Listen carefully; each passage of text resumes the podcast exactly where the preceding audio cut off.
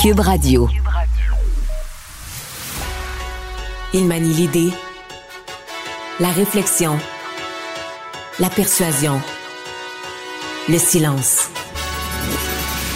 Mario Dumont. Informé, cultivé, rigoureux. Il n'est jamais à court d'arguments. Mario Dumont. Pour savoir et comprendre. Bienvenue à Cube Radio. On vous parle du congrès de Pierre Poilievre, du congrès du Parti conservateur du Canada. Euh, je dirais, on commence à en entendre parler un peu. En même temps, on pourrait se dire, on n'entend pas tant que ça parler de ce congrès-là si on considère que c'est un congrès du parti qui est en avance dans les sondages à l'échelle du Canada, donc il y a une chance réelle de prendre le pouvoir et que le congrès se tient euh, au Québec. Se tient à Québec, en fait, jeudi, vendredi, samedi, 7, 8, 9 septembre. Donc, grand congrès national du Parti conservateur. Bonjour, Alexandre. Bonjour, Mario. Et là, on commence à essayer de, fouiller dans le cahier des résolutions, euh, voir un peu qu'est-ce qui, euh, qu'est-ce qui va ressortir de ce congrès-là. Est-ce que le message va être sous contrôle pour Pierre Poilievre? Est-ce que certaines... Parce que des fois, on, on voit des congrès déraper parce que les, les résolutions amenées par les membres sur les priorités locales des membres viennent faire, faire déraper les thèmes euh, principaux. Et là, il y, a de tout. Il y a du euh, définancer Radio-Canada. Euh, ce que Pierre Poliev a toujours dit, moi je veux couper la CBC en anglais, mais pas Radio-Canada en français. Il y a des propositions sur les transgenres. Il y en a sur un paquet de sujets qui, à mon avis, ont tous un petit aspect glissant. Oui, des aspects glissants, c'est certain. Hier, dans les textes de presse du côté de nos collègues du Journal de Montréal, on parlait de l'avortement, semble-t-il, finalement, là, que même si c'est inscrit au programme noir sur blanc, ça sera pas discuté du tout là, dans le congrès.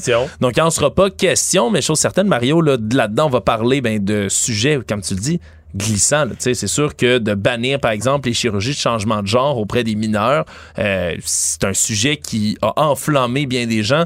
Déjà aux États-Unis, on est allé beaucoup plus loin que ça dans plusieurs États, là, clairement, en interdisant même d'autres mesures plus avancées là, sur, tout ce qui est égalité des genres, égalité des sexes et autres. Mais, mais c'est parce qu'il y a deux choses. Il y a le fait de toucher à ce sujet-là, puis là, c'est déjà délicat. Qu'est-ce que tu amènes exactement? C'est pas fédéral. Techniquement, c'est de la santé, c'est de la juridiction des provinces, les changements de genre. Mais après ça, tu as la façon dont t'en parles. Parce que là, dans un congrès, il va y avoir euh, des centaines, avoir une couple de milliers de personnes de toutes les parties du Canada. Puis là, le membre du parti, lui, qui vient au micro pour donner son opinion, quel langage il emploie, quel vocabulaire il emploie, comment il parle de ça, là, il vient émotif au micro. Euh, et donc, c'est assez facile donc que ça dérape, que ça insulte des gens, que ça tienne un langage euh, inacceptable et que ça, que ça parte en vrille, qu'à partir de là, il faut que le chef réagisse, puis est-ce que c'est représentatif de tes membres, et, c'est comme ça parfois que les congrès politiques sont bien scriptés par le parti. Mais en cours de route, là, dans le déroulement, euh, ça, ça prend toutes sortes de tournures. Ouais, puis ça peut prendre le champ littéralement. Puis comme tu le dis, c'est un sujet qui, particulièrement quand on parle de, de changement de genre, puis des mineurs, hein, deux sujets qui, quand on les recoupe ensemble, ça vient chercher les passions très inspirées, entre autres, ben, de plusieurs courants aux États-Unis, comme je disais, mais qui, après ça, les gens à qui ça tient à cœur, il y en a beaucoup qui, oui, sont ouverts à débattre sur le sujet, savoir, OK, mais est-ce que les jeunes peuvent, à ce moment-là, avoir déjà une opinion forgée sur ben, quel ressenti ils ont comme genre.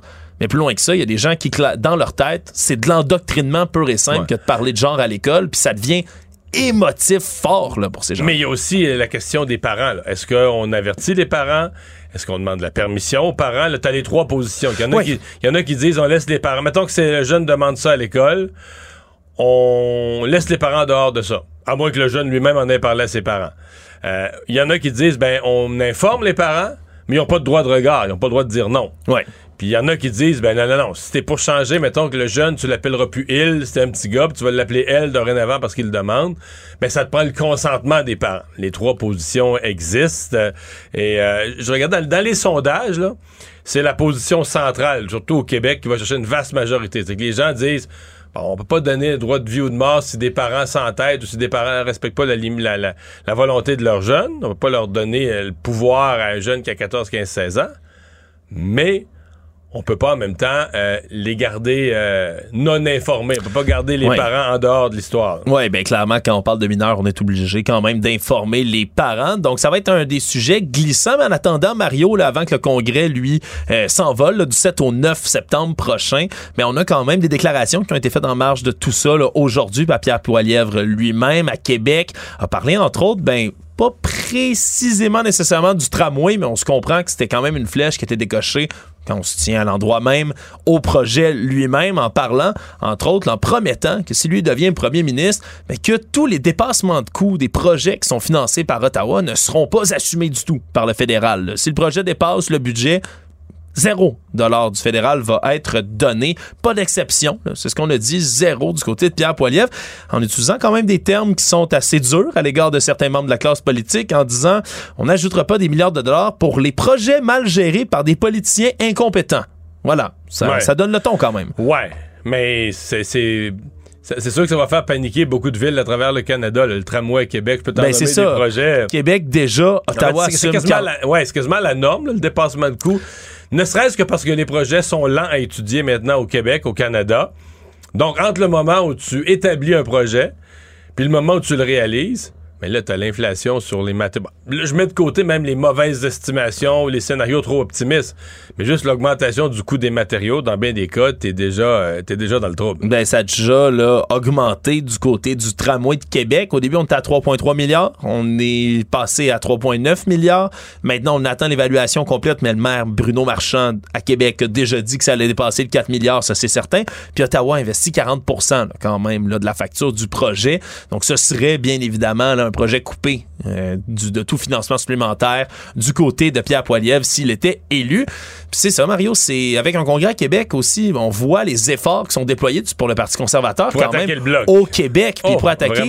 Mais c'est oui, c'est les libéraux, oui, c'est le bloc. Le NPD vraiment sont même pas ciblés par les publicités. Puis je peux te dire sur YouTube hier soir, j'ai eu moi-même une publicité du Parti conservateur du Canada qui visait, qui parlait directement en disant le Bloc québécois et les libéraux ne sont pas là pour vous. Ça jamais nommé l'NPD du tout dans tout ça. Vraiment, on voit c'est qui les deux ennemis principaux, particulièrement au Québec, on se comprend, de, du Parti conservateur. Ça va tout être une campagne quand même pour aller chercher des sièges qui sont vitaux au Québec pour l'élection. Ça va être euh, ça va vraiment à suivre pour, euh, pour bientôt, Mario, surtout que pour la crise du logement, Pierre Poilievre va avancer quand même des positions assez euh, ben, assez forte, encore une il veut fois. En faire, euh, il veut en faire carrément son, cheval de bataille de la crise du logement avec ses solutions à lui. Donc, ça va être à, surveiller, congrès donc conservateur à la fin de la semaine. Mario Dumont. Plus pratique que n'importe quel moteur de recherche.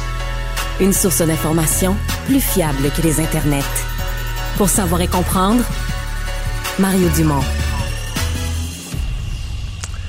Mais un sondage léger qui a été commandé par l'organisme environnemental Équiterre et qui euh, vient démontrer finalement, euh, selon Équiterre, que les campagnes de publicité qu'ils ont mis de l'avant, la campagne financée par le, fédéral, entre autres, d'Équiterre, euh, anti-SUV, qui visait vraiment une forme de carrosserie, qui visait le SUV, ben ça aurait marché. Parce qu'on sonde aujourd'hui et ils ont dit il y a plus de gens qui. Non, il y, a, plus de gens qui sont prêts à des publicités anti-SUV, à des taxes nouvelles sur les SUV. Mais il y a aussi euh, une plus grande proportion des gens qui ont ces positions-là parmi ceux qui répondent oui à la question. Oui, oui, j'ai entendu les publicités d'Équiterre. Donc, comme si les publicités ont fait changer l'opinion publique. Marc-André Villot, directeur des relations gouvernementales chez Équiterre, est avec nous. Monsieur Villot, bonjour. Bonjour, Monsieur Dumont. Eh bien, des gens d'accord avec vous là, dans votre sondage-là.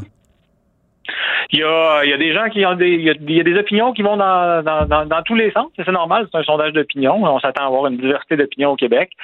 Euh, à titre de précision, je dirais que on ne fait pas de campagne anti-SUV. On fait des campagnes d'information à propos des conséquences des choix. Mais vous avez choisi, vous choisissez les conséquences que vous voulez montrer. Là. Vous dites pas que le SUV c'est pratique pour amener les poches de hockey à l'aréna. Ça, vous avez oublié là.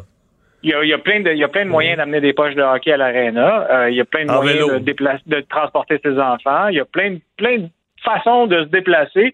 Il y a plein d'outils de mobilité. Mais euh, je pense qu'il y a une conscience qui est prise de plus en plus par la population et même par nos dirigeants. Là, on a entendu M. Fitzgibbon il y a deux semaines, on a entendu M. Girard euh, ce matin parler de la possibilité d'utiliser l'écofiscalité pour peut-être favoriser certains choix. Donc, mais, mais, mais, ça, mais ça, ça, j'en suis. Tant dans la population qu'au niveau des, des, des, des politiciens est de plus en plus présente. Ouais, mais ça, j'en suis. L'éco-fiscalité, d'ailleurs, on est déjà là-dedans à deux pieds. Les taxes sur l'essence sont tellement élevées, c'est de l'éco-fiscalité.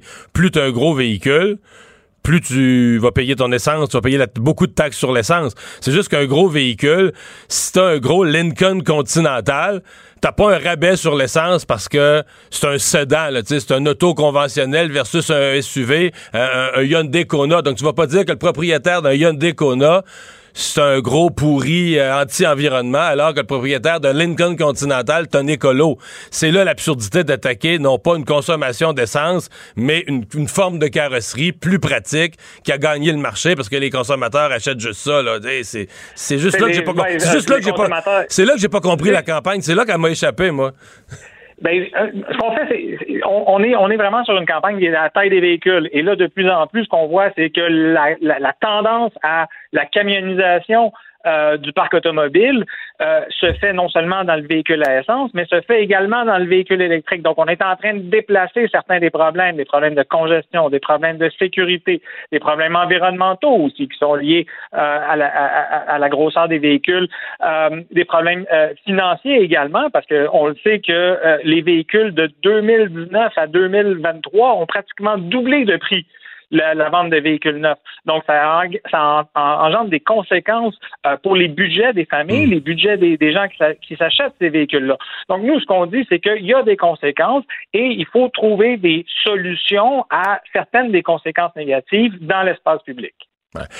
Donc, avec quoi les, gens, les gens sont d'accord, par exemple, avec euh, le fait qu'on fasse des publicités contre les SUV? Avec quoi les gens sont d'accord? Parce que ce que ce que j'en déduis, c'est que tant que ça coûte rien, c'est pas si pire. Ben, je, mais, mais c'est très intéressant parce que comme comme vous l'avez mentionné au début là, et, et, et comme ce qu'on remarque aussi dans ce sondage-là, c'est que les gens euh, ils cherchent de l'information d'abord et avant tout. Euh, et après ça, une fois qu'ils vont obtenir l'information, ils vont être capables, après ça, de faire des meilleurs choix, de faire les choix qui leur conviennent le mieux ou de faire des choix différents. Mais ce qu'on voit, c'est que clairement, euh, on, pointe clairement du doigt l'industrie ici qui ne répond pas euh, aux besoins des consommateurs. Ce qu'on voit là, euh, on voit que les consommateurs sont friands aussi d'une variété, d'une gamme de véhicules qui est différente.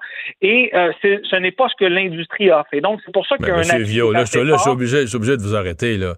Je veux l'industrie l'industrie, elle veut pas. Mettons que personne n'achète des SUV. La dernière chose que l'industrie veut, c'est des inventaires d'invendus. S'ils veulent vendre des véhicules, c'est ce qui a fait le déplacement des véhicules ordinaires vers les SUV. C'est parce que c'est tellement mieux, c'est tellement un meilleur véhicule. Une fois que tu l'as eu, une fois que tu l'as connu, personne ne revient en arrière ou à peu près. Fait que, tu sais, les gens rapetissent. Il y a, des gens qui rapetissent leur SUV. Mais je veux dire, c'est pas, les pas les constructeurs automobiles qui ont imposé ça aux consommateurs. Les consommateurs. Ben oui, c'est ça la réalité. C'est que les constructeurs automobiles ont imposé ces véhicules-là. Avant, ben on avait des plus grosses familles. Les, les, taux de, les taux de fertilité étaient plus élevés. On avait des plus grosses familles.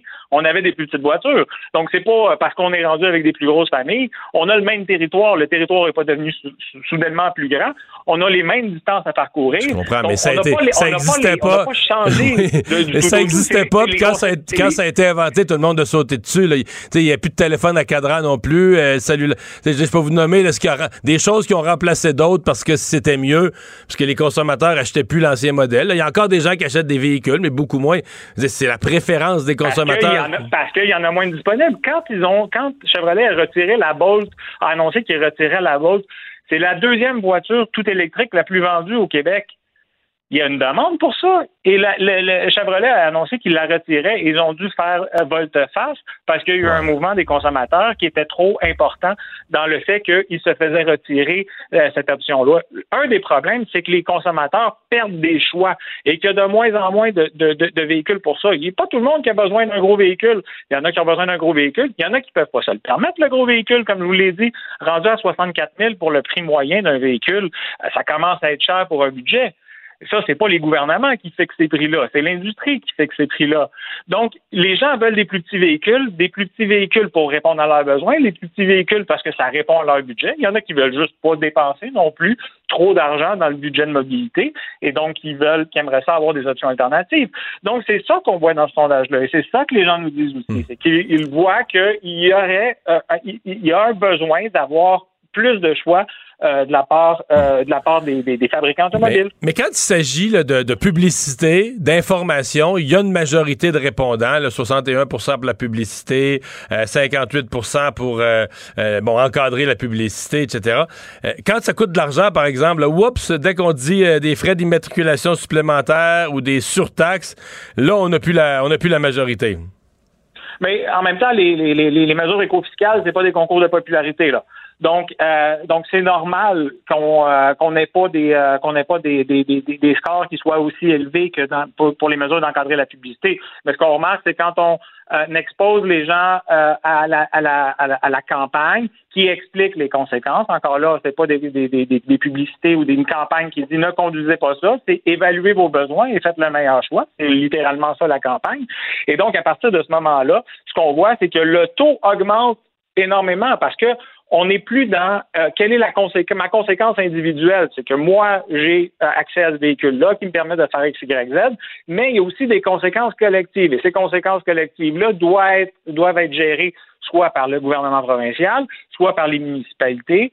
Euh, et donc, à, partir de ce moment-là, c'est ah, il y a une prise de conscience qui est un peu plus grande et ce qui fait en sorte qu'on a un appui peut-être plus élevé parce que gérer des conséquences, ça veut dire dépenser de l'argent pour nos gouvernements. Hmm. Le la campagne de publicité, vous mesurez les effets d'une campagne de publicité, euh, parce que c'est un peu ça, là, vous mesurez, bon, mais ben, parmi les gens qui ont, qui ont entendu la publicité, on, a, on a un nombre accru de gens qui sont devenus d'accord avec nous, mais c'est pas... Euh, Comment dire, je sais que les grosses compagnies font ça, les multinationales font tout ça, font uh-huh. des campagnes de publicité, uh-huh. mais euh, avec la, parce que ça c'est l'argent du fédéral, c'est l'argent du fédéral destiné à l'environnement qui est allé à une campagne de publicité anti-SUV, puis là maintenant qui paye probablement un sondage pour mesurer l'efficacité de la publicité, c'est pas euh, pas un peu. Est-ce qu'on considère vraiment que c'est des sommes euh, qui ont été consacrées à, l'avancement de la lutte au changement climatique?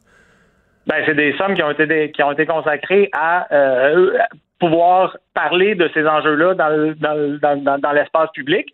Euh, et qui fait en sorte qu'on peut avoir une conversation par rapport à ça. Les gouvernements vont pas nécessairement se lancer eux-mêmes dans cette conversation-là, mais ils le font souvent de pouvoir de, de, de, faire des campagnes de sensibilisation. Il y a des campagnes, euh, je veux dire, le gouvernement du Québec a une campagne de mobilisation à l'action climatique euh, parce qu'ils veulent aussi utiliser euh, les, les, les, les, gens de la société civile pour pouvoir essayer de d'avoir des conversations dans l'espace public qui sont portées par des gens qui sont euh, qui ont des qui ont des, des, différents horizons. Euh, ce qu'on voit et, et, et, quand on voit justement qu'on a des, des ministres du gouvernement du Québec encore là qui arrivent avec des, des euh, qui nous, nous parlent de possiblement de, de l'importance de réduire la, la, le nombre de véhicules sur nos routes pour arriver à euh, atteindre nos euh, objectifs de réduction des GES, mais également pour réduire la congestion, pour s'assurer d'avoir assez de places de stationnement parce que les véhicules sont toujours plus gros, pour avoir euh, pour avoir pour diminuer les, impacts pour diminuer les, impacts négatifs sur la sécurité.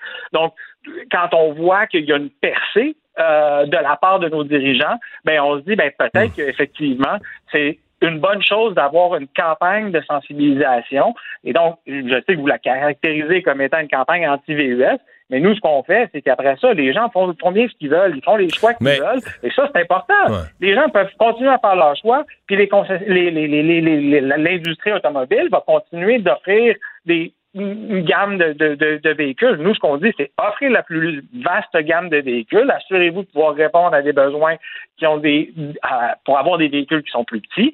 Si vous voulez offrir des véhicules qui sont plus gros, il y a des besoins aussi pour des véhicules plus gros dans certains contextes, pour plein, plein de bonnes raisons. Euh, et, donc, à ce moment-là, les gens font les choix qu'ils veulent. Ce qu'on veut, c'est qu'ils hmm. fassent des choix en connaissance de cause.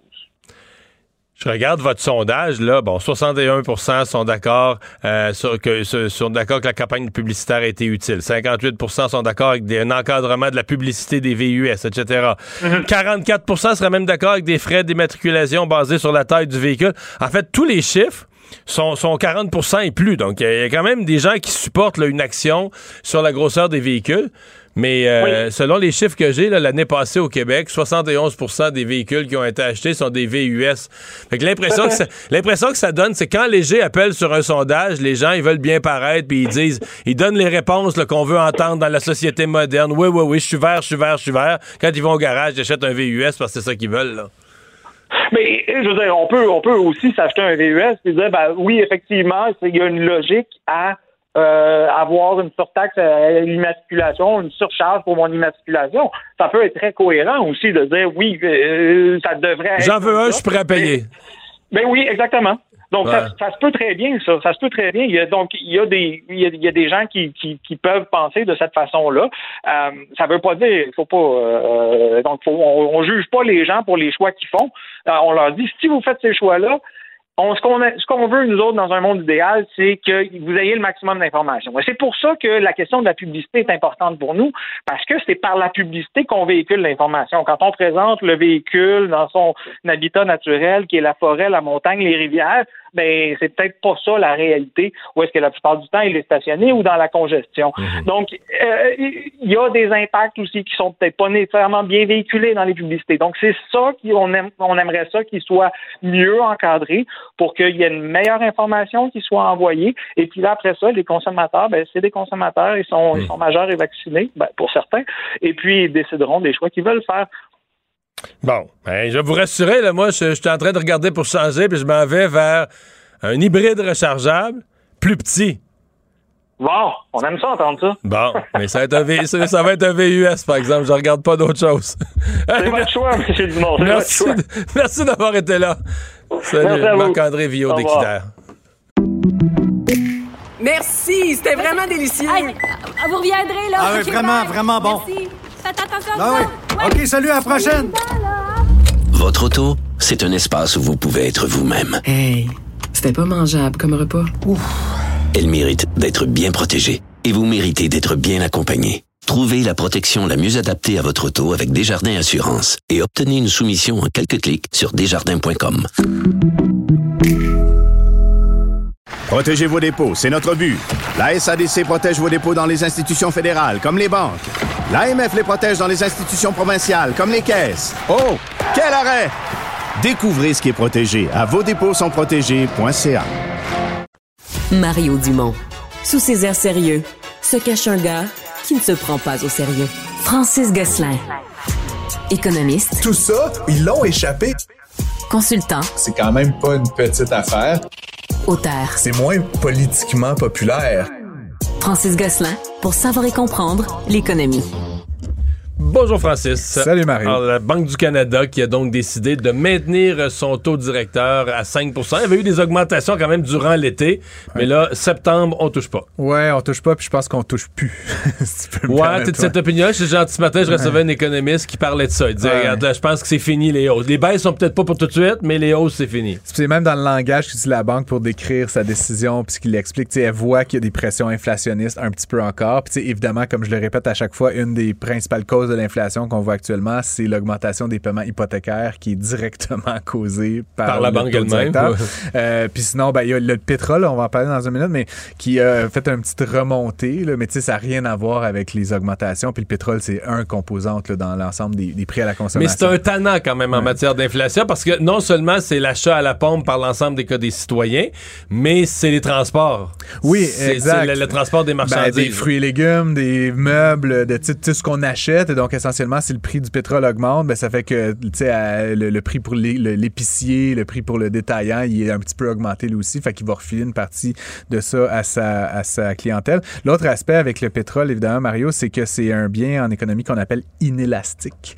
Euh, c'est-à-dire que tu as un char, il consomme 10 litres par 100 km, tu vas au travail tous les jours, ben tu vas mettre le gaz qu'il faut pour te rendre à job. Fait que le prix soit 1,50, 1,75 ou 2 dollars le litre, ta, ta, ta, consommation va pratiquement ah. pas varié. Il n'y a pas d'élasticité. Il y en a une petite. prix, ça ouais, prend mais- des gros, gros Exact. événements, des gros chocs de prix pour que les gens décident, bon, ben là, c'est trop cher, je vais faire du covoiturage.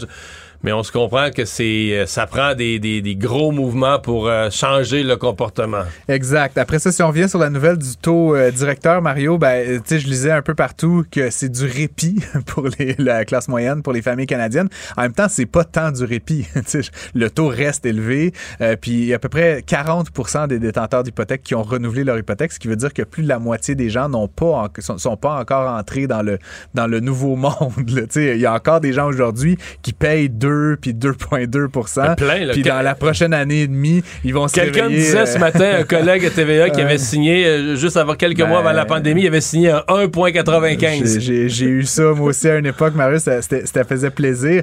Euh, fait que tu sais, il y a quand même, peu près, comme je dis, un peu plus de la moitié de la population qui va se réveiller Ouais, dans parce que quand ils viennent à échéance, ces hypothèques-là, c'est moins comique les renouveler. Puis c'est pas négociable, tu sais, je veux dire, c'est pas comme si tu pouvais aller l'autre bord de la rue, changer de banque puis avoir un taux à, à 2,5, là, tu sais, c'est 6.7, 6.6, 6.8.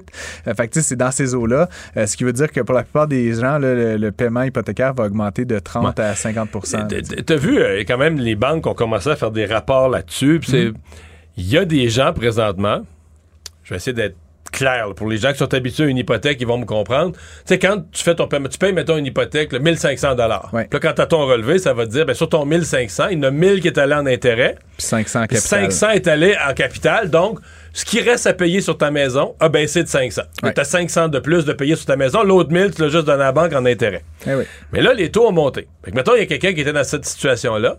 Puis là, après ça, ben, c'était 1100 d'intérêt, 400 de capital. 1200 d'intérêt, 300 de capital. Ouais. Tu me vois venir. Puis à un moment donné, il, il a passé par l'étape où il était à 1500 d'intérêt, puis zéro de capital. Donc là, à chaque mois, il payait.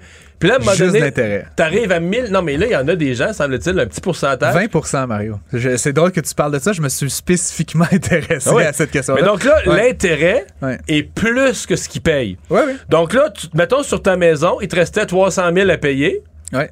Mais là, le mois d'après, il te reste 300 000 100 à payer. Donc, ton, ce que tu as de payé sur ta maison diminue. Faut, Ouais, parce ouais. que ton intérêt, ton paiement couvre même pas tout l'intérêt. Avec là, on reporte le surplus d'intérêt. Euh, Là, ça va plus bien du tout. non, là. non, ça va plus bien du tout. Puis, euh, puis c'est drôle parce que tu, te- tu mentionnais parce que je me suis vraiment plongé là-dedans. Donc, il y a plein d'affaires euh, qui m'ont un peu étonné, Mario. Donc, tu sais qu'au Canada, il y a à peu près 68% des gens qui sont propriétaires. hein. C'est comme un chiffre que je Mais au Québec, on est depuis toujours 10% 8, 9, 10 Ouais, plus bas. Un peu plus bas. Un mais- peuple mais- de locataires. mais, mais quand même plus de 50 sont Oui, propriétaires. oui, oui. Et là-dessus, Mario, il y a la moitié du monde que la maison est payée. Ça, c'est un fait que je La savais moitié? pas. Ouais, ben, fait, au Canada, là. Fait que j'ai pas les chiffres pour le Québec, mais il y a 35% des Canadiens qui ont une hypothèque. Fait que ça, c'est un chiffre qui est quand même intéressant pour moi, tu sais. Donc, il y a un tiers qui sont locataires, un, Un tiers, tiers qui ont une hypothèque, puis Puis un tiers que qui la ont... maison est payée. Puis souvent, Des personnes âgées, boomers, là. ouais, c'est ça. Ben, ou des gens tu sais, qui ont habité dans la même maison depuis 20 ans, 25 ans, 30 ans, Ben, 40 ans, payé. Mais donc, et donc là-dessus, sur le 35 qui ont des hypothèques, je lève la main pour ceux qui nous regardent, euh, il y en a donc euh, à peu près 75% qui sont à taux variable. Donc, un, Non, à taux fixe. À taux variable, Mario. Qui, qui ont- qui- il y a la majorité des gens qui sont à taux variable depuis euh, les, les taux bas. Là, les gens, c'était la, le- Ouais, mais là, c'est en train de changer. et là, c'est en train de changer. Donc là, là, tu- tu- les gens actuellement sont à taux variable, mais sont en train de convertir vers, de plus en plus vers des taux fixes parce que les taux variables sont essentiellement plus élevés que les taux fixes. Et donc, ce qui est intéressant, c'est que là-dedans, il y a à peu près une personne sur cinq, donc 20 là, des détenteurs d'hypothèques, qui sont dans les situations que tu décrivais, c'est-à-dire qu'actuellement, leur paiement ne couvre pas l'intérêt euh, sur Fait le- le- payent plus leur maison payent du plus tout, leur maison. tout. Et non seulement ça, ils ajoutent de la dette à la valeur. Puis ce qui est terrible, Mario, c'est qu'évidemment, je te dis, il y, a- il y a un rapport un peu entre les jeunes et les moins jeunes là-dedans. Donc, c'est souvent des jeunes, c'est souvent des gens qui ont acheté plus récemment, puis c'est souvent des gens dont la valeur de la maison a pas beaucoup augmenté. Donc, ce que ça veut dire, c'est que ton équité sur la maison, là, ce que, ce que la différence entre ce qu'elle vaut et ce que tu dois, si tu rajoutes de la dette à chaque mois, ben ça gruge ton équité. Si tu as très, très peu de dettes, si tu es à la fin de ton parcours hypothécaire, c'est une affaire, mais si tu es au tout, tout, tout début, puis que tu es un jeune, puis que tu as mis juste 5% assuré SCHL, puis que le montant que tu dois il augmente à chaque mois, ça doit être vraiment décourageant. là, tu sais. Je je peux, je peux vraiment faire de l'empathie En fait, avec c'est que les t'as jeunes vraiment hâte actuels. que les tours baissent. Là. Ben, c'est ça. Et c'est la dernière question qu'on va discuter. Toi, euh, la, la banque dit, euh, pen- pensez pas à une baisse des taux rapide. Pour Non. toi, qu'est-ce qui serait un scénario? euh, optimiste de. Mettons qu'on on s'entend que ça montera plus. là. Un scénario optimiste de baisse des taux, un scénario mitoyen, puis un scénario pessimiste. Euh, un scénario euh, optimiste, Mario, je pense que ça serait, mettons, au deuxième trimestre de l'année prochaine. là. Donc, mettons, mai, Avril, juin. mai. Ça va dépendre, évidemment, tu le sais, euh, bon, du statut, du statut de l'économie, de l'emploi. Puis, il y a plein d'affaires dans, dans l'inflation qu'on on en a parlé souvent, mais, tu sais, le pétrole, là, on, a parlé, la- le conflit en Ukraine, euh, tu sais, toutes sortes d'histoires de logistique sur les microprocesseurs, etc., etc., qui quand même, ça s'est un peu calmé, là, toutes ces histoires-là. Ben, ça s'est calmé comme Euh, toute l'histoire là, que le transport, les containers étaient pris. C'est ça. au port de Montréal, Ben, les containers, c'est tranquillisé. Il manque de job actuellement Ouais, ouais, ouais, pour les, les ça, débardeurs au, au port de Montréal. On l'a vu la semaine dernière. Donc, essentiellement, ce que ça veut dire, c'est que je pense que euh, les prix sont hauts, mais ils ne vont pas augmenter beaucoup plus et donc on est comme un peu sorti là, du piège de l'inflation. La banque va vouloir garder son taux assez élevé pour s'assurer que c'est fini, mais à mon avis, quand on va arriver là à 2.5, 2.4, elle va pas inutilement garder son taux élevé. Il y a eu des petites pressions politiques là, qui ont été lancées de part et d'autre cette semaine. Je pense pas que ça fasse peur à M. Maclem, mais je pense qu'il est quand même pas insensible au fait que ça fait souffrir l'économie canadienne. Puis M. Maclem, il y a une première job qui est de contrôler l'inflation, mais une deuxième qui est quand même d'assurer la stabilité économie puis saine, l'économie saine. Puis ça, il veut pas, lui, volontairement mettre l'économie canadienne en c'est ça. récession. Fait que je pense qu'ils vont être ça. Fait que ça, c'est mon optimisme. Mon réaliste, c'est peut-être plutôt vers la fin de l'été. Puis mon pessimiste, c'est genre 2025. Euh, Ou Noël 2024, ouais, mettons. tu sais, M. Maclem, à un moment donné, je, me ra- je pense que c'était en juillet quand il a annoncé la dernière hausse, il disait qu'il ne voyait pas un- une stabilité à 2% avant 2025. Tu sais, je sais pas comment ils font leur schéma, eux autres, là, mais tu sais, il me semble qu'on est tellement près du but, là, ça oscille autour de 3% actuellement. Ouais, par Euh, contre, euh, les économistes pensent que l'inflation va remonter d'ici la fin de l'année. Ouais, là. ouais. Va partir de 3,3 puis va remonter autour de 4. Euh, Il y a des facteurs inflationnistes qui vont rentrer. dont les paiements hypothécaires, comme je le dis, qui vont continuer à se renouveler, le pétrole, etc. Mais bon, après, moi, comme je le dis souvent, euh, là, c'était 10% des véhicules neufs vendus qui étaient électriques, Mario. Éventuellement, il va y en avoir de plus en plus. Fait que la sensibilité au prix du pétrole, Ça va être moins elle grave. va se faire Ben. Parlons-en du prix Ouais. du pétrole. là, qui a- hier, euh, j'ai vu que le Brent, là, momentanément, a refranchi la barre des 90 dollars.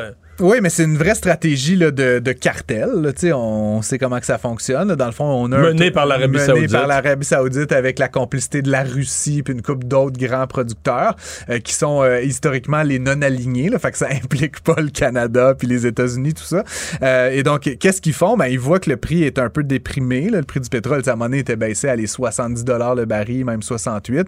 Ben, ce qu'ils font, c'est qu'ils coupent la production. Mais là, c'est, je pense, la troisième ou la quatrième fois qu'ils coupent la production. Puis à un moment donné, c'est bien le fun. Tu t'en fais moins. Fait que l'offre et la demande, ça fait augmenter le prix. Mais à un moment donné, ces pays-là, ils ont besoin de cet argent-là. Tu sais, l'Arabie Saoudite, là, je veux dire, ils font pas grand-chose d'autre là, que ouais. ça. Euh, c'est pas comme si c'était une super puissance dans les microprocesseurs ou les jeux vidéo. Là, tu sais. ils font du pétrole. Fait qu'essentiellement, c'est diminuer la quantité, diminuer la quantité. Ben, ultimement, c'est des, c'est des amis de la famille qui ont plus droit à leur allocation hebdomadaire, etc. Puis ça, ça peut créer des, des Hmm. problèmes. Je pense qu'il y a une limite à, à, à baisser la, production. Puis de l'autre côté, les États-Unis, le Canada, plein d'autres pays qui ont euh, certaines réserves, eux maintiennent. Fait l'effet à la marge de continuer à faire cette stratégie-là pour le PEP+, elle a sa limite. Je pense qu'on est proche de cette limite-là. Puis dans la mesure où il y a, un ralentissement économique, qu'il n'y a pas beaucoup de demandes pour le pétrole dans la prochaine année et demie, je pense pas que ça va augmenter beaucoup plus que, ce niveau-là actuellement. Fait que c'est plutôt, moi, en tout cas, je trouve que c'est plutôt une bonne nouvelle qu'on voit là poindre euh, du bout du nez. Merci, Francis. Je t'en prie. À demain. Dans le temps, ça prenait juste des oreilles pour écouter la radio. Aujourd'hui, ça prend des yeux pour écouter. Maintenant disponible, tous vos segments favoris en audiovisuel. Si vous vous demandez à quoi ressemble Philippe Vincent Foisy, c'est le temps de le voir. Est-ce qu'on peut prendre une photo avec vous, monsieur? Vos animateurs, vos chroniqueurs, votre radio. Désormais disponible dans la section radio-visuelle de l'application ou du site cube.ca. L'infolettre Cube Radio. À un clic, du meilleur de l'information. Toutes les semaines, recevez un résumé de l'actualité directement dans votre boîte courriel. Émission de radio, balado, exclusivité, offre unique et concours. Tout ce que vous aimez de Cube Radio à un seul endroit. Pour ne rien manquer de l'actualité, inscrivez-vous via cuberadio.ca en cliquant sur la bannière Je m'inscris à l'infolettre. Cube Radio, pour savoir et comprendre. L'exercice lui-même Mario Dumont. va faire sortir plus de vérité sur ce qui s'est véritablement passé à ce moment-là. Gérez donc ça, s'il vous plaît. Isabelle Maréchal. Mais C'est parce qu'à un moment donné, si on paye pas tout de suite, on va payer tout à l'heure. La rencontre, Maréchal Dumont. Bonjour Isabelle. Bonjour, Mario. Alors, la Banque du Canada a donné un répit, c'est le mot qui est employé un peu partout aujourd'hui, un répit aux détenteurs d'hypothèques. Euh, remarquez que le taux avait augmenté encore durant l'été, euh, mais là à 5% on n'y touche plus et la plupart des experts pensent que c'est c'est probablement fini là, les hausses de taux. Mais on va se le souhaiter, sinon Oui, euh, je ne sais pas oui. ce que les, la- les classes moyennes euh, canadiennes et québécoises vont faire. Moi, je réagis beaucoup au mot répit aujourd'hui. Je, je t'avoue que, pour moi, c'est un pseudo-répit dans la mesure où, quand on regarde finalement d'où vient l'inflation des derniers mois, c'est comme un remède qui te rend malade. Quand ton médicament qui doit te guérir te rend plus malade que ta maladie, on a un vraiment gros problème.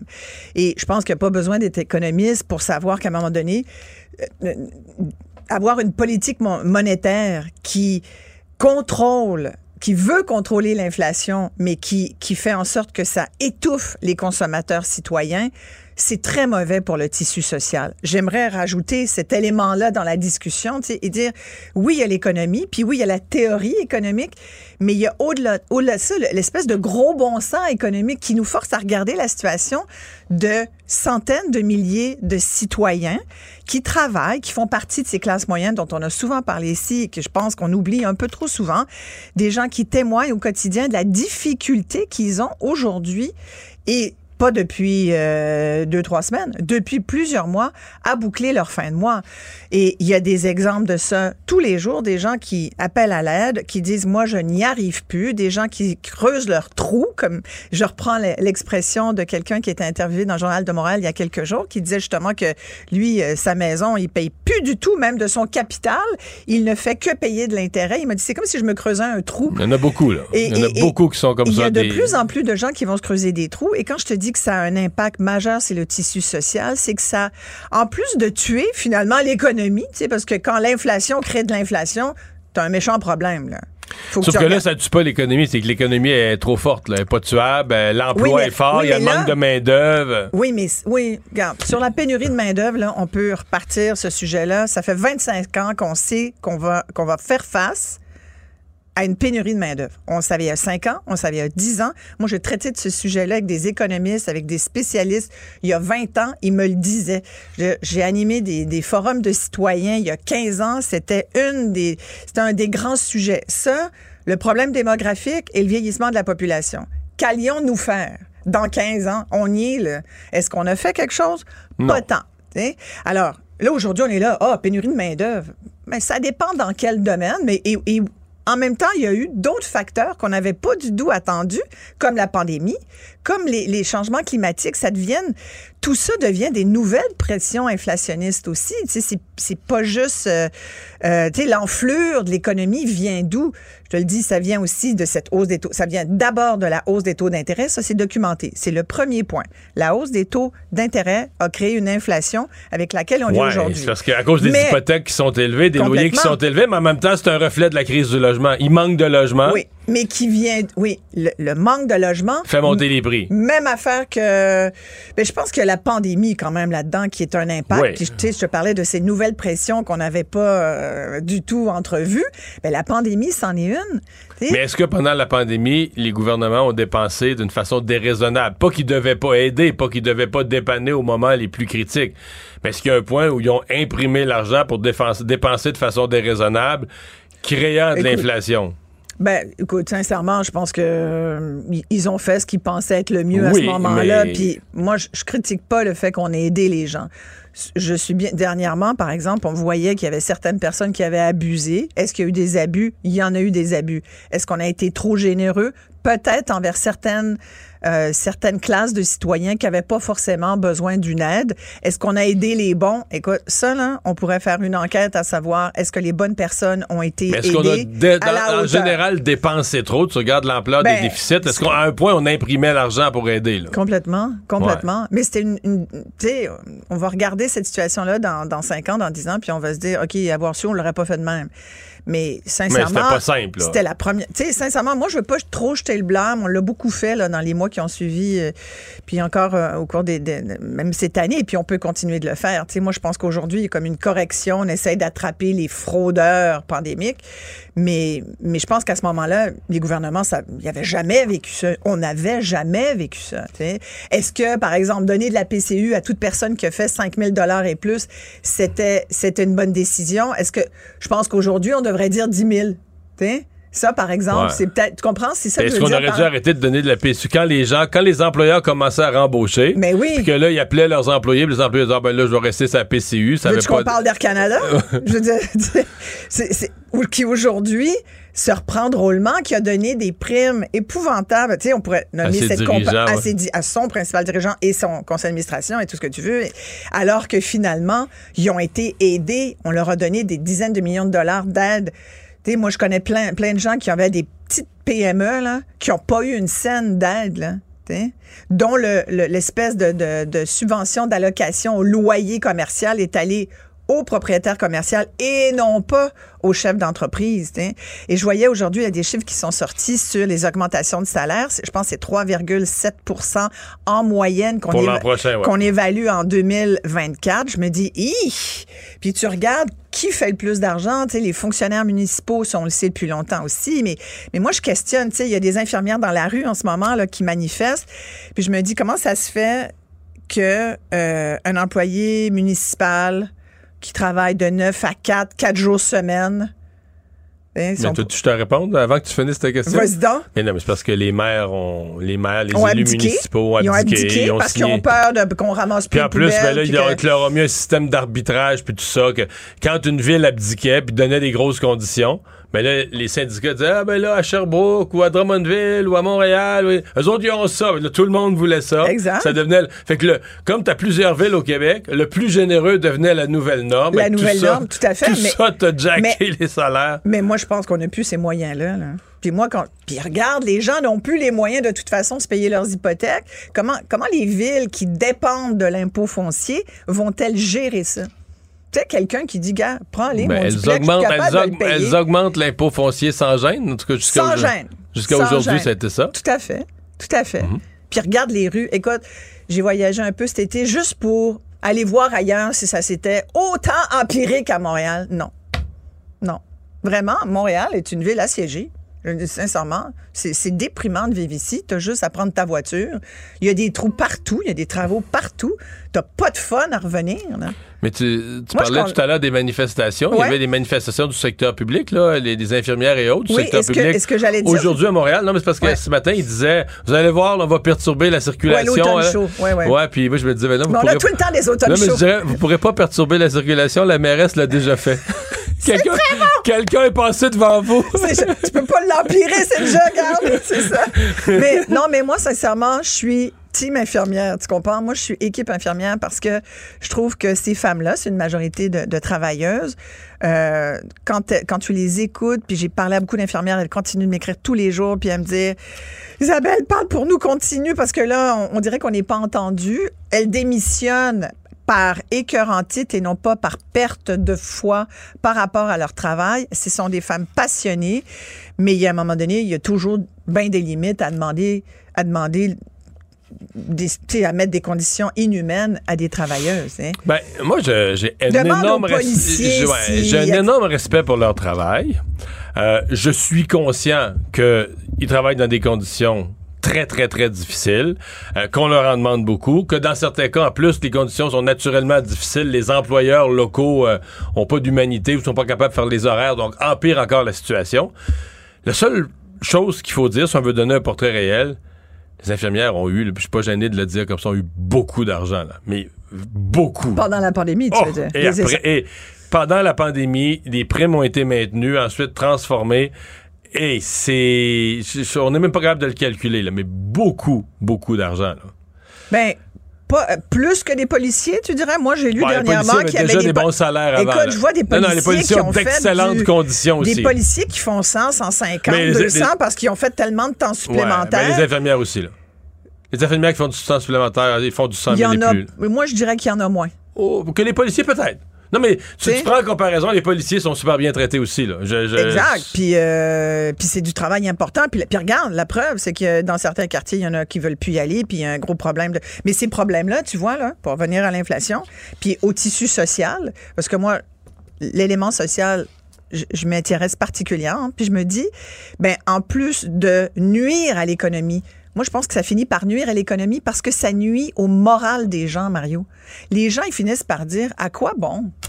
Les jeunes qui disent aujourd'hui, j'écoutais des jeunes dernièrement qui disaient, mais pour qui questionnaient le fait d'avoir des enfants. C'est vrai que tu n'es pas obligé d'en avoir des enfants aujourd'hui en 2023, 2024, tu peux faire ce que tu veux, mais c'est quand même comme ça. Tu après on dit ouais, la démographie au Québec, on n'arrivera jamais, ça reste l'immigration qui va nous sauver, sinon on va tous mourir puis il n'y aura plus de monde pour on sera plus remplacé, tu sais le taux de remplacement. Ben si nos jeunes ont perdu espoir que la vie vaut la peine Ouais, d'être mais ça, donnée c'est à toutes les époques. Hein. Ben oui, il y en a tout le temps, aujourd'hui, il y en a plus. Ouais, mais Ouais, à, il y un âge, à un âge, c'était la guerre nucléaire. À un autre âge, c'était la Deuxième Guerre mondiale. À tous les âges, il y a des jeunes qui, à 18-20 ans, disent « Ah, le monde est tellement terrible! Ouais, on- mais On ne peut pas y remettre des... » Puis non, puis une fois qu'ils ont 30 ans, ben, ils ont des enfants. Ben, je pense qu'il y en a plus aujourd'hui qui se posent cette Peut-être question-là parce et qui sont que l'éco-anxieux, éco-anxieux. c'est ça. Mais ça, c'est en- craqué. Ça, c'est craqué par un délire public, là. L'éco-anxiété? Ben oui. Quand tu vois ce qui se passe, t'es pas Non, un non, mais je peu comprends. éco-anxieux. Ben non, faut être, faut être écologique. là. C'est-à-dire qu'il y, a des solutions. Et tous les problèmes environnementaux ont des solutions. Puis tout ça est en marche. Puis c'est pas la fin du monde, ça s'en vient pas là. Non, pas, pas là. Puis oui, tu dois mettre des enfants au monde qui vont pouvoir vivre heureux, puis qui vont peut-être être des chercheurs, qui vont trouver les solutions, la nouvelle, euh, l'énergie Ben de, oui, de- oui, c'est ça, mais il faut le dire, ça. Il faut dire, c'est important d'avoir des enfants parce que c'est peut-être nos enfants qui vont régler tous ces Mais problèmes. à toutes les époques, Moi, je ça trouve Mais qui, vont, mais qui vont créer d'autres problèmes. euh, Il y a un fatalisme ambiant que, en tout cas, je trouve que les gens le disent plus et, Hmm. et moi, je pense que ça nuit ça, à l'ambiance globale et ça augmente les tensions. Tu sais, il y a quand même une hausse des tensions, là. Des Ouais. tensions de, tout, de toutes sortes, de tous les groupes. Le monde a plus de patience. Fait que je pense que tout est dans tout, disait Plume, puis il a tellement raison. Et c'est pour ça que de l'inflation, on est rendu, tu vois, on est passé, on a Mais fait à peu aujourd'hui, Ouais. on peut se dire au moins la Banque du Canada a, a pas, Ah, a pas- méchant répit, mon Dieu, on devrait, on devrait dire merci, toujours. pas- ben on dit pas, on dit merci de nous assurer la stabilité monétaire. C'est tout ce qu'on demande à la Non, Banque moi, du je, Canada. je demande sincèrement, est-ce qu'on peut rétablir un certain équilibre? C'est-à-dire, pas 2025 baisse des taux. Voyons donc, dans deux ans. Ça, c'est pessimiste. C'est très Je pessimiste, mais on l'entend. Moi, je Je pense qu'il faut que ça ça. vienne dès cet hiver, début de l'hiver. Cadeau de Noël. Et on peut-tu avoir un cadeau de Noël, la Banque du Canada? Ah, mais là, c'est le cadeau de Noël, recréer de l'inflation, qu'on est reparti. T'aimerais pas ça? Tu vas dire, ça Non, coûte non, cher mais- à l'épicerie. Non, mais tu sais quoi? Euh, L'autre chose, je pense qu'il faut débattre, là, puis c'est une discussion un peu plus sérieuse, mais je lisais beaucoup sur la Banque du Canada aujourd'hui, puis tu sais que c'est. Ils ont plus de pouvoir. Le gouverneur de la Banque du Canada a plus de pouvoir que le premier ministre du Canada. Mais non. Ben, Ben, parce qu'ils ont le pouvoir en une seule Mais et unique, une seule et a. unique matière, là. Ouais, mais c'est regarde tous les, les éléments que ça touche. Ben, et tout le monde a- dit à quel fait- point c'est opaque et à quel point ils n'ont même pas besoin de faire de reddition de compte. Il y a juste besoin de se ça.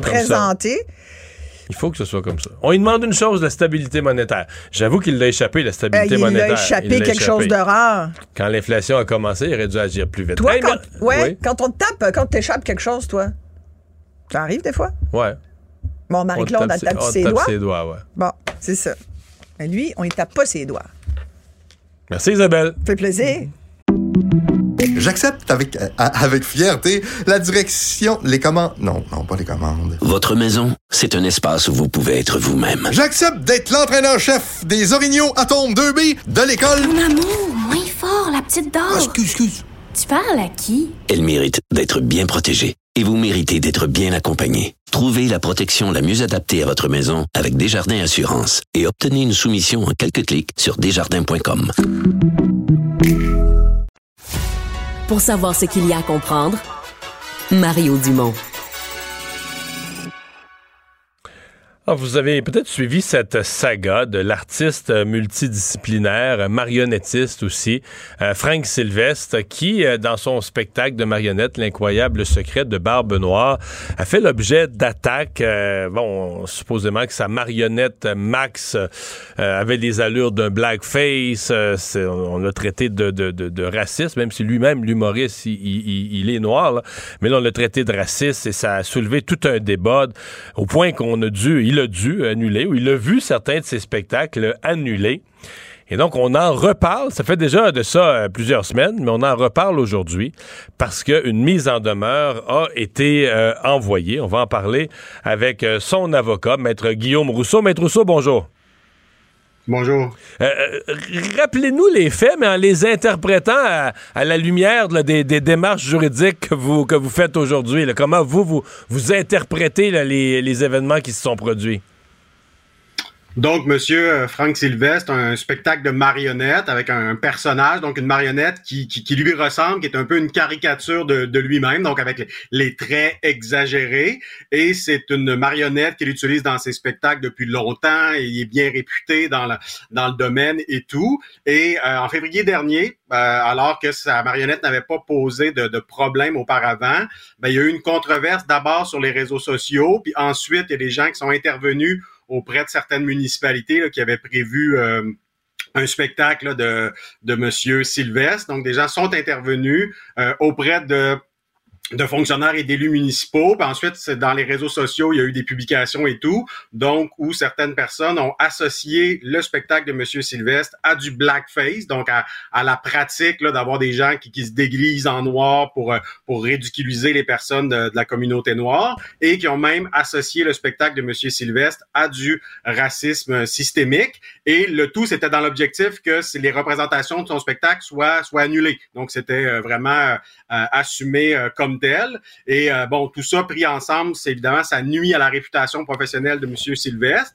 Et c'est pas raisonnable. Des accusations de racisme, si c'est raisonnable, si ça l'encontre d'une personne euh, qui est raciste, ça peut relever de la liberté d'expression. Mais lorsque ce n'est pas raisonnable, que la personne qui a une bonne réputation, ben manifestement pas une personne raciste, comme c'est le cas de, de mon client, ben à ce moment-là, on n'est plus dans la liberté d'expression, on est vraiment dans l'atteinte à la réputation. Puis le, droit à la réputation, c'est un droit protégé par la Charte québécoise des droits, notamment. Et donc, à ce moment-là, c'est euh, le sens de notre mise en demeure. Donc, nous, on souhaite pas une poursuite. Ce que mon client souhaite, c'est rétablir sa réputation, celle de son spectacle, obtenir des rétractations, des excuses, et euh, c'est ce que c'est ce que l'on souhaite. Évidemment que cesse les atteintes à, sa réputation. Euh, les, euh, les atteintes, ce que vous appelez les atteintes à sa réputation ou les attaques contre sa marionnette, les accusations de racisme, est-ce que c'était est-ce que c'était consécutif, est-ce que ça suivait des des spectacles au complet, des gens qui avaient vu le spectacle, entendu le texte au complet, ou c'est juste des gens qui ont vu une photo sur les réseaux sociaux de la marionnette?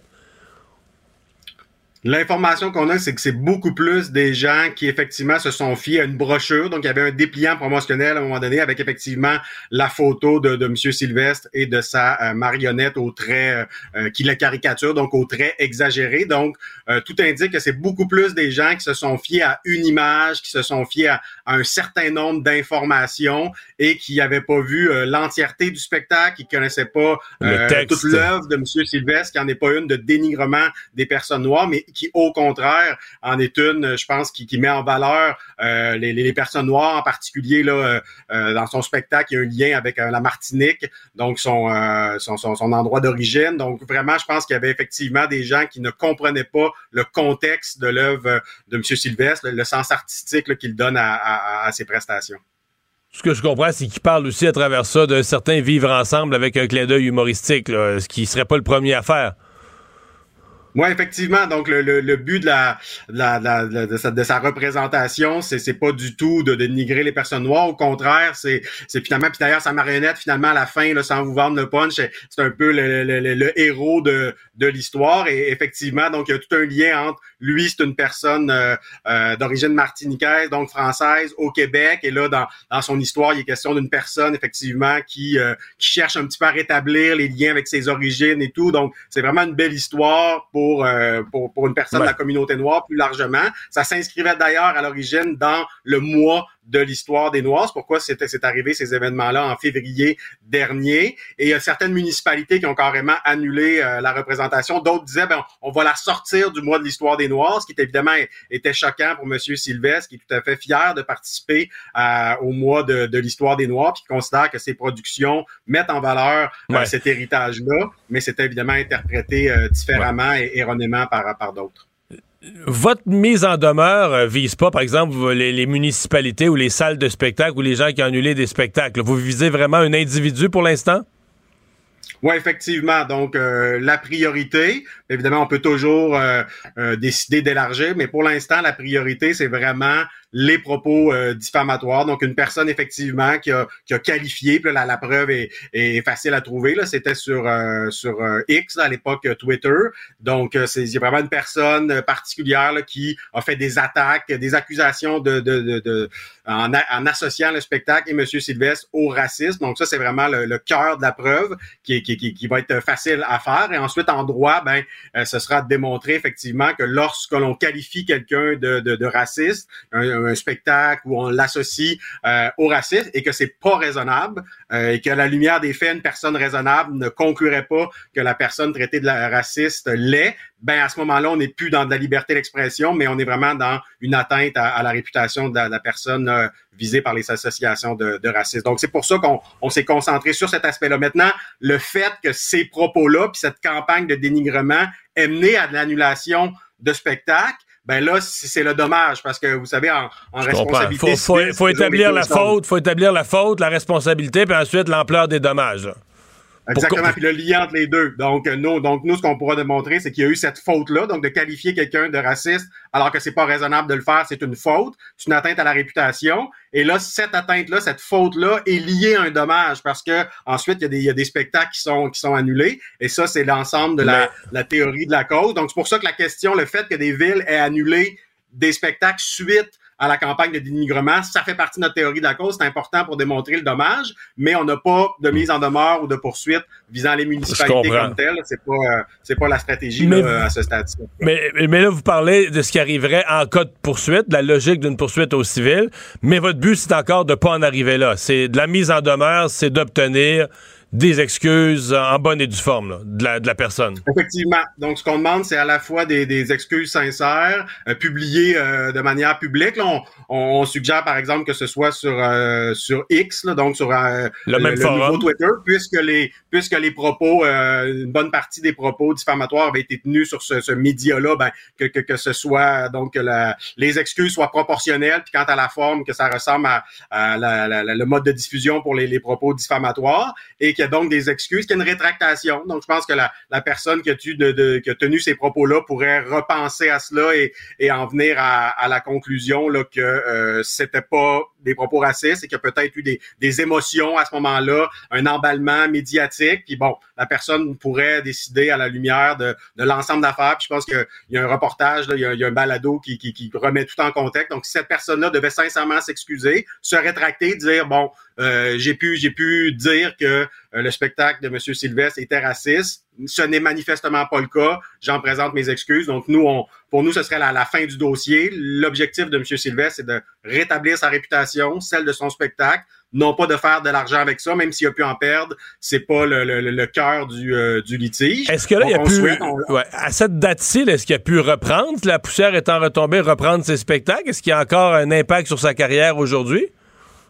Il y a certains spectacles qui sont ont repris, mais effectivement, il y a- le cas échéant, si on se rend en procès, on pourra démontrer que ça a nuit à ses affaires. Donc, euh, même s'il il peut continuer à certains égards, puis il est multidisciplinaire, il y a autre chose, mais comme tel, ce spectacle-là, c'est sûr que ça a été affecté particulièrement au, au printemps dernier. Donc, on pourra faire une preuve, le cas échéant, autour de cette, euh, de cette Euh, perte euh, ouais. de revenus-là. Puis il y a d'autres dommages qui, qui peuvent... Ben, euh, j'a- j'allais vous poser la question, là, au-delà des dommages financiers ou des pertes matérielles, est-ce que lui a été euh, atteint, affecté euh, par, euh, sur le plan personnel, sur le plan humain par ces, ces accusations-là?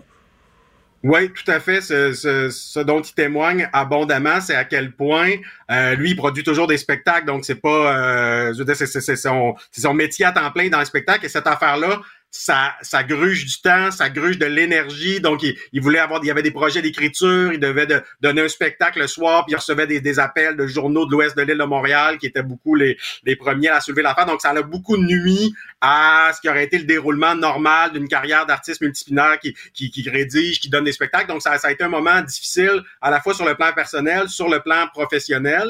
Donc, euh, donc ça, le cas échéant, ça, ça pourra être mis en preuve. Puis, comme je vous dis, on souhaite pas, le plan A, c'est vraiment d'obtenir des excuses, de pas aller à procès, notamment pour des raisons financières. Là, ce serait plus simple pour M. Sylvestre. Si jamais ça se rend en procès, ben, ce qui pourrait être intéressant, c'est euh, le débat d'experts, le. Nous, on pense qu'on pourra produire des experts qui vont expliquer que la marionnette de M. Sylvestre, ce n'est pas du blackface. Que blackface, c'est, c'est, c'est autre chose que cela. Et là, peut-être que de l'autre côté, ils auront peut-être la difficulté à produire un expert qui viendra dire l'inverse. Peut-être qu'il y en aura-t-il, mais il, il pourrait y avoir un débat d'experts, euh, euh, un peu de sciences sociales au-delà des, des questions purement juridiques. Donc, ça pourrait être un, une belle question pour un avocat, pour un chercheur en droit sur la liberté d'expression, les limites à la liberté d'expression, la culture de l'annulation, parce que là, on est vraiment au cœur de, de cela. Mais en même temps, M. Sylvestre qui souhaite, c'est rétablir la réputation de, de, de lui-même et de son spectacle. Si ça peut se régler par des excuses, on en sera fort heureux. Si jamais ça sera en procès, ben, je pense que pour l'intérêt public, Ouais. pour l'intérêt de l'avancement du droit, ce sera intéressant à suivre, notamment pour, euh, pour les médias. là. Guillaume Rousseau, merci beaucoup d'avoir été avec nous. Au revoir. Merci à vous. Casse-tête, devinette, mots croisés. Mario Dumont a la solution à tout. Un adolescent de 17 ans poignardé. Une autre femme assassinée. Il est visé par des allégations d'inconduite sexuelle. Les formations politiques s'arrachent le vote des familles. Comment faire fructifier votre argent sans risque? Savoir et comprendre les plus récentes nouvelles qui nous touchent. Tout savoir en 24 minutes. Avec Alexandre Morin-Villouellette et Mario Dumont. En manchette dans cet épisode, nouveau procès contre l'ex-juge Jacques Delille. La saga qui dure depuis maintenant 14 ans Le Parti conservateur du Canada n'accepterait aucun dépassement de coûts dans les projets financés par le fédéral, annonce Pierre Poilièvre en marge du congrès qui s'ouvre très bientôt à Québec. L'humoriste Catherine Levac devient la nouvelle voix de la sécurité routière. Le taux directeur de la Banque du Canada est maintenu et la joueuse espagnole embrassée sans son consentement porte plainte. Tout savoir en 24 minutes. Tout savoir en 24 minutes. Bienvenue à Tout savoir en 24 minutes. Bonjour Mario. Bonjour. 24 minutes, c'est pas mal plus long que ça la saga qui occupe le juge de Lille, l'ex-juge Ouais, Jacques Delille. quelle histoire. Quelle histoire qui prend encore une fois aujourd'hui ben, un nouveau développement. là. comme je le disais en introduction, ça fait presque 14 ans maintenant que ça dure la saga judiciaire autour de ce juge-là qui avait été tout d'abord reconnu coupable de meurtre premier degré de son épouse, puis mais après ça, avait eu, là, on expliquait Il qu'il a y fait de avait la eu... prison pendant plusieurs années. Là. Il a fait de la prison pendant plusieurs années. Là, il y a eu des tentatives d'appel qui se sont avérées vaines. Après Puis ça, il y a le, le criminaliste célèbre euh, Jacques Larochelle qui à un moment donné a pris, peut-être un des plus grands criminalistes au Québec, qui a pris un peu sur ses épaules. Lui dit que c'est une injustice. Je, je dis pas qu'il a tort ou qu'il a raison, mais lui dit que c'est une erreur judiciaire, une injustice, une affaire épouvantable, puis qui a dit moi, je me fais un devoir de faire corriger ça. Oui, parce qu'il a été reconnu coupable en 2012. En 2015, finalement, demande de révision ministérielle. Six ans plus tard, c'est le ministre fédéral de la Justice qui ordonne un nouveau procès à ce moment-là en disant qui est convaincu qu'il y a une erreur judiciaire qui est possible dans ce dossier-là. Après ça, arrête des procédures parce qu'il est devenu libre entre-temps, sous caution en attendant son nouveau procès. Là, en avril 2022, on dit que le procès, ben, arrête procédure complètement parce que le pathologiste qui avait fait l'autopsie de sa femme à ce moment-là aurait fait des négligences inacceptables. C'est ce qu'on disait à ce moment-là dans le dossier. Donc là, il y avait plus de procès, mais la couronne, elle dit que la négligence qui est reprochée au pathologiste, c'est pas suffisant pour faire tomber l'accusation, c'est adressé à la cour d'appel pour casser l'ordonnance d'arrêt des procédures, obtenir un nouveau procès. C'est finalement ce qui vient d'être obtenu. Donc, ça veut pas dire qu'il va y avoir procès en tant que tel, mais bien que des procédures, lui, puis qu'un nouveau procès va se profiler, il va falloir voir évidemment comment on va s'arranger de ce côté-là. C'est tellement difficile. D'abord, c'est difficile de savoir quoi penser sur le fond de cette affaire-là, mystérieuse. C'est aussi difficile de savoir quoi penser parce que c'est pas rien qu'un ancien juge euh, ait fait de la prison pour le meurtre de sa femme. Puis tu sais, c'est vraiment pas clair de la balistique, tout ça, puis de la poudre sur la main. Puis moi, j'ai suivi cette affaire-là. Ouais, sa femme avait été retrouvée avec une balle dans la tête dans son condo Oui. en novembre 2009. Puis Puis il y a tout à circuler. là. Est-ce que l'arme, c'était comme à lui? Est-ce qu'il l'a fourni? Est-ce qu'il a approché? Est-ce que c'est lui qui a tiré? Est-ce que c'est elle qui a tiré? Est-ce qu'il l'a aidé? Est-ce qu'il est pas mêlé à ça? Lui était parti faire une petite commission, il est revenu. Mais tu sais, mais là, tu sais que dans le monde du droit, il y a des gens aujourd'hui qui disent si c'était pas un juge, mettons que c'était un kidam, là, un vieux monsieur qui a passé sa vie comme épicier puis qui est rendu à cet âge-là, il a fait de la prison, erreur judiciaire. On laisserait tomber. On dirait, ben là, là écoute, ben, là, un autre procès, on va pas, il est rendu à 80, je sais pas quoi. Il a 88 ans en ce moment. Ouais. C'est ça aussi qu'il faut dirait, mentionner. là, ouais, on va pas repartir un procès pour le. C'est comme si la justice veut tellement pas se faire accuser de laxisme face à un des siens, un ancien juge, que certains juristes disent, certaines personnes dans le monde du droit disent, ah non, et lui, il a le droit, là, à la totale. Ouais, c'est presque du zèle excessif. Là. ben, c'est que la- pas le zèle excessif, mais la couronne, c'est ça. C'est ça, puis ça va être ça, puis c'est ça le droit, puis on va au- jusqu'au dernier recours disponible, puis il faut refaire un procès parce que, euh, sincèrement, euh, moi, j'ai- j'ai- il y a un point où je sais plus quoi penser, que la justice se suive son cours, puis on dit qu'est-ce qui est vraiment arrivé, est-ce qu'on le saura un jour, est-ce que... Ouais, c'est extrêmement difficile de départager tout ça parce que, Parce qu'à évidemment, l'époque, ouais, à l'époque, ce qui est raconté, c'est qu'il n'y avait pas témoigné. Puis là, il y avait eu toute une. Est-ce qu'on devait le faire témoigner ou pas témoigner pour sa défense? Techniquement, un ancien juge supposé être un témoin crédible, mais on décide de pas le faire témoigner.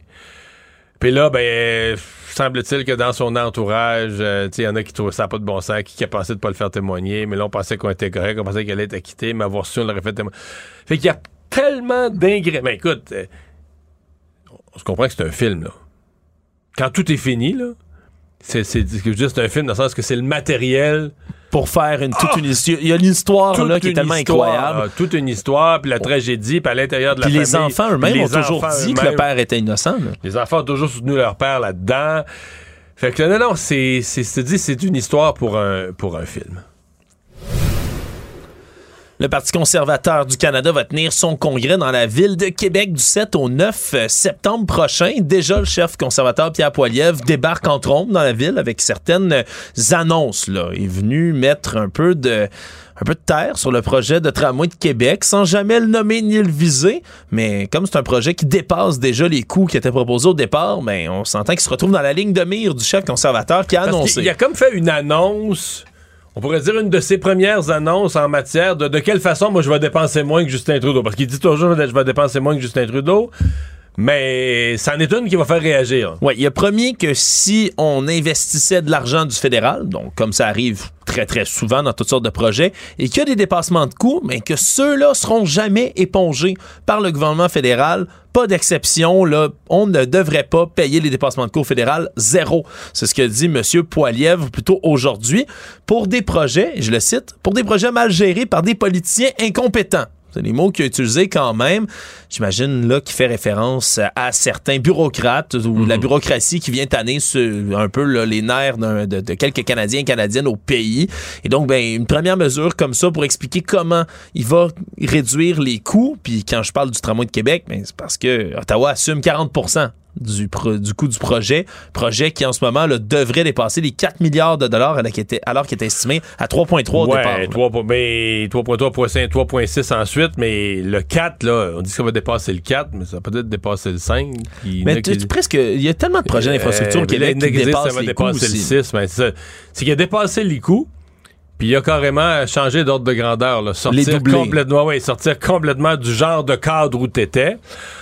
Mais euh, je comprends ce que dit Pierre Poilievre. Je comprends qu'on veuille mettre un. Il y, a- de l'abus. Puis je pense qu'à un moment donné, on se dit, ben là, les, les villes, mettons, ils sous-estiment la valeur des projets pour les faire approuver. Puis ensuite, ils donnent les vrais coûts. Puis tu te retrouves avec des dépassements de coûts. Mais de dire que le fédéral n'aidera plus jamais personne dont les coûts dépassent, je serais curieux de voir, mettons, un projet de pont ou d'autoroute stratégique ou d'un port ou quelque chose qui est vraiment stratégique, là, en Alberta, dans un comté conservateur ou dans l'Ouest canadien, dans un comté conservateur, puis il y a une infrastructure stratégique vitale pour l'économie, puis il y a un dépassement de coûts, là. Puis le- la province a de la difficulté à assumer Est-ce les qu'il tue- Est-ce dépassements. qu'il tue le projet? Ouais, c'est sûr que c'est une question, euh, c'est une question Non, chargée. non, mais ça, dire le principe, à moi le dépassement de coûts, j'embarque plus là-dedans. Je pense que dans l'opinion publique, tu vas aller chercher un certain appui Ouais, qui on est tanné de trop payer pour nos projets. C'est ça. Mais quand tu l'appliques à un projet précis, puis tu dis, OK, ah ben non, mais là, nous, on, dépassement de coût, on paye plus. Là, fait qu'on devait faire un aéroport dans une petite ville en Alberta. Le projet coûte plus cher que prévu. Bang, tu tires là, tu canardes le projet, fini. Ouais, puis qui est peut-être à ce moment-là qu'un dépassement de coût, c'est parfois pendant le projet lui-même, pendant qu'on l'exécute, il, il est déjà à moitié construit, puis tu ouais, dis, hein, ouais, c'est- une position plus facile à défendre en principe qu'à appliquer dans chacun des projets. Ouais, et donc Pierre Poilievre ben, va être euh, au Québec, va rester en capitale nationale ici pour euh, ben, vanter tous ses projets, faire également, bien sûr, ben, le congrès qui s'en vient dans quelques instants. Beaucoup de sujets qui sont sur la table pour les conservateurs, ça s'en vient, mais chose certaine, c'est vraiment au Québec qu'on veut mettre le paquet, non seulement en installant le congrès-là, mais aussi les publicités Mario qui circulent. Moi, la nouveauté, j'écoutais ce matin, il a refait un point de presse, Pierre Poilievre, c'en est humoristique à quel point il répète les mêmes phrases, les mêmes mots sur l'inflation, les déficits inflationnistes de Justin Trudeau. Tu sais, c'est comme une chanson apprise. Je faisais une blague ce matin à LCN, c'est comme l'arbre est dans ses feuilles. Là. Toujours. Et là, il a ajouté un nouveau couplet. Le bloc. peux- le bloc québécois. C'est comme- toute, toute, toute, toute la même histoire. là. Tu reconnais le refrain, les couplets, les refrains, puis il redit tous les jours dans toutes les conférences de presse, l'inflation, le coût de la vie, puis le logement. Puis là, oups, il vient faire son congrès à Québec depuis une semaine.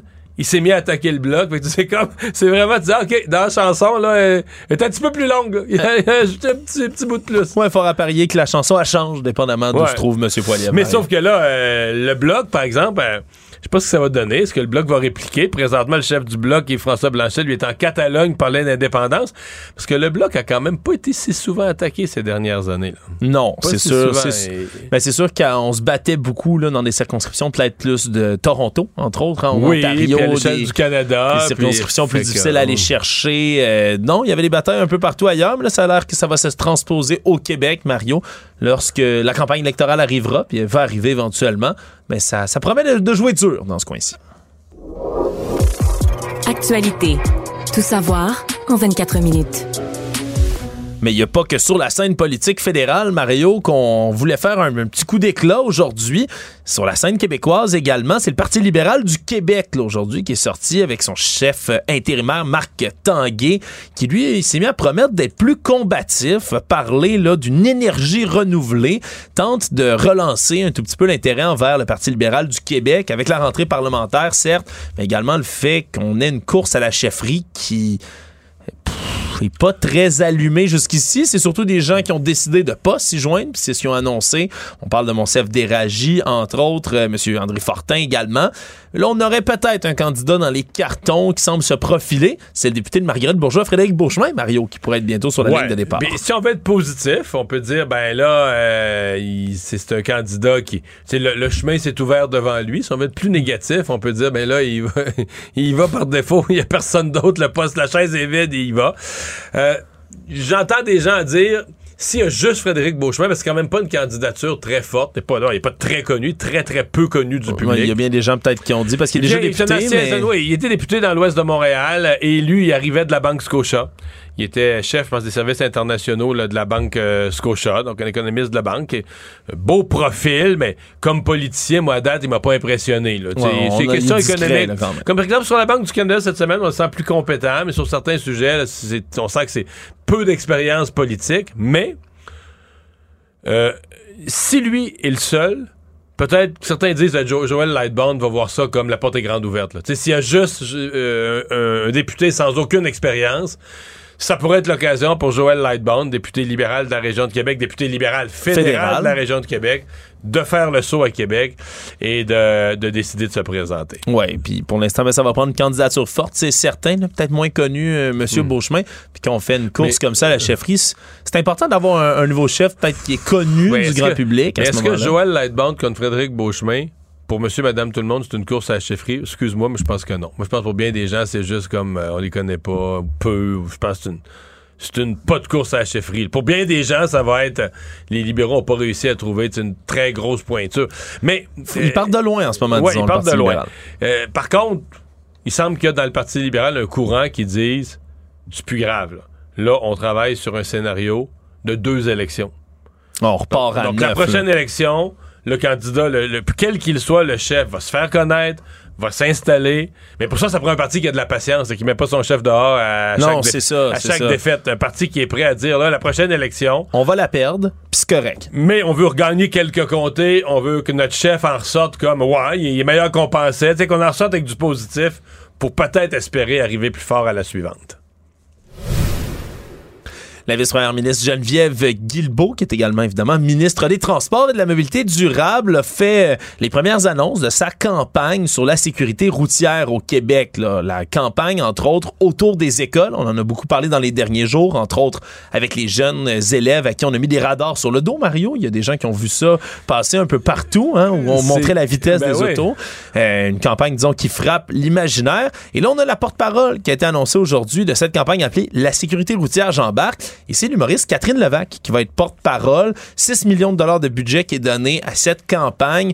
On veut miser, cette fois-ci, c'est peut-être quelque chose qui va euh, contraster avec ce qu'on fait d'habitude du côté du ministère des Transports. Mario, on veut y aller là, sur des capsules humoristiques un peu plus, là, qui vont faire rire un peu les gens, les faire réagir plutôt que les campagnes choc qu'on a d'habitude du côté de, de la Société de l'assurance automobile du Québec. Là.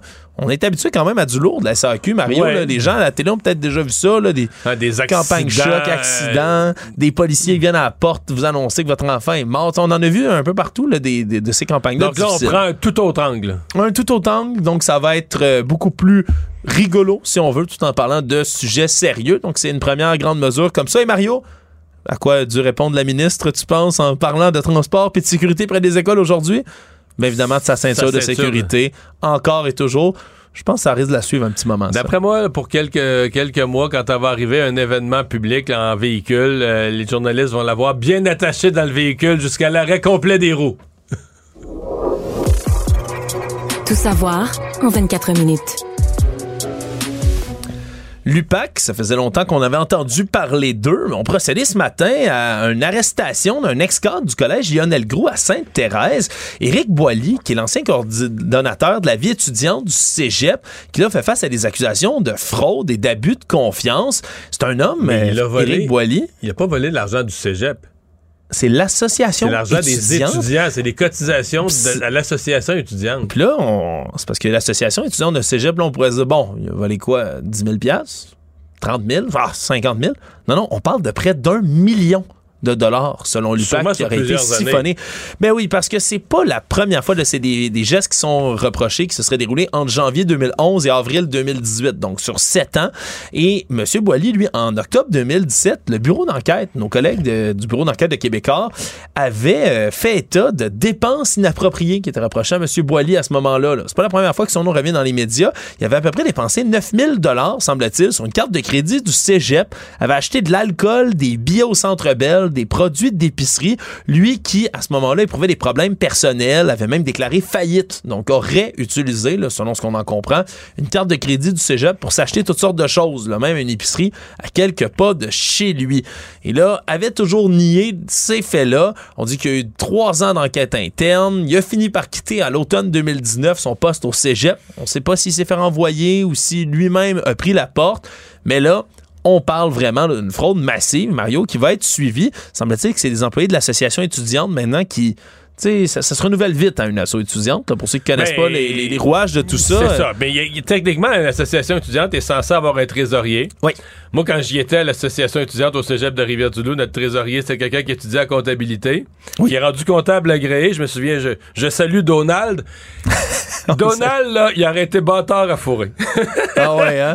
Oh, oh, oh. Il regardait ça avec des gros yeux. D'après moi, là, s'il avait manqué quelques mille piastres dans le compte, il l'aurait vu. Ah, mais- Moi, je gagerais sur mon ami Donald. Mais je pense que c'est pas toutes les associations étudiantes qui ont le privilège d'avoir un Donald, Mario. Ouais, parce que là, il reste qu'à un moment donné, là, je, je sais là, que des, des, des, des, des fraudeurs font disparaître l'argent, vont trouver une façon d'entrer ça dans les livres. Mais techniquement, tu es censé avoir un trésorier qui a la somme des revenus, là, des, des, des entrées, des cotisations, puis où va l'argent. Faut que les livres balancent. T'es censé faire balancer tes livres. Puis même l'association étudiante, je m'en souviens, on faisait affaire avec une firme de comptables. là.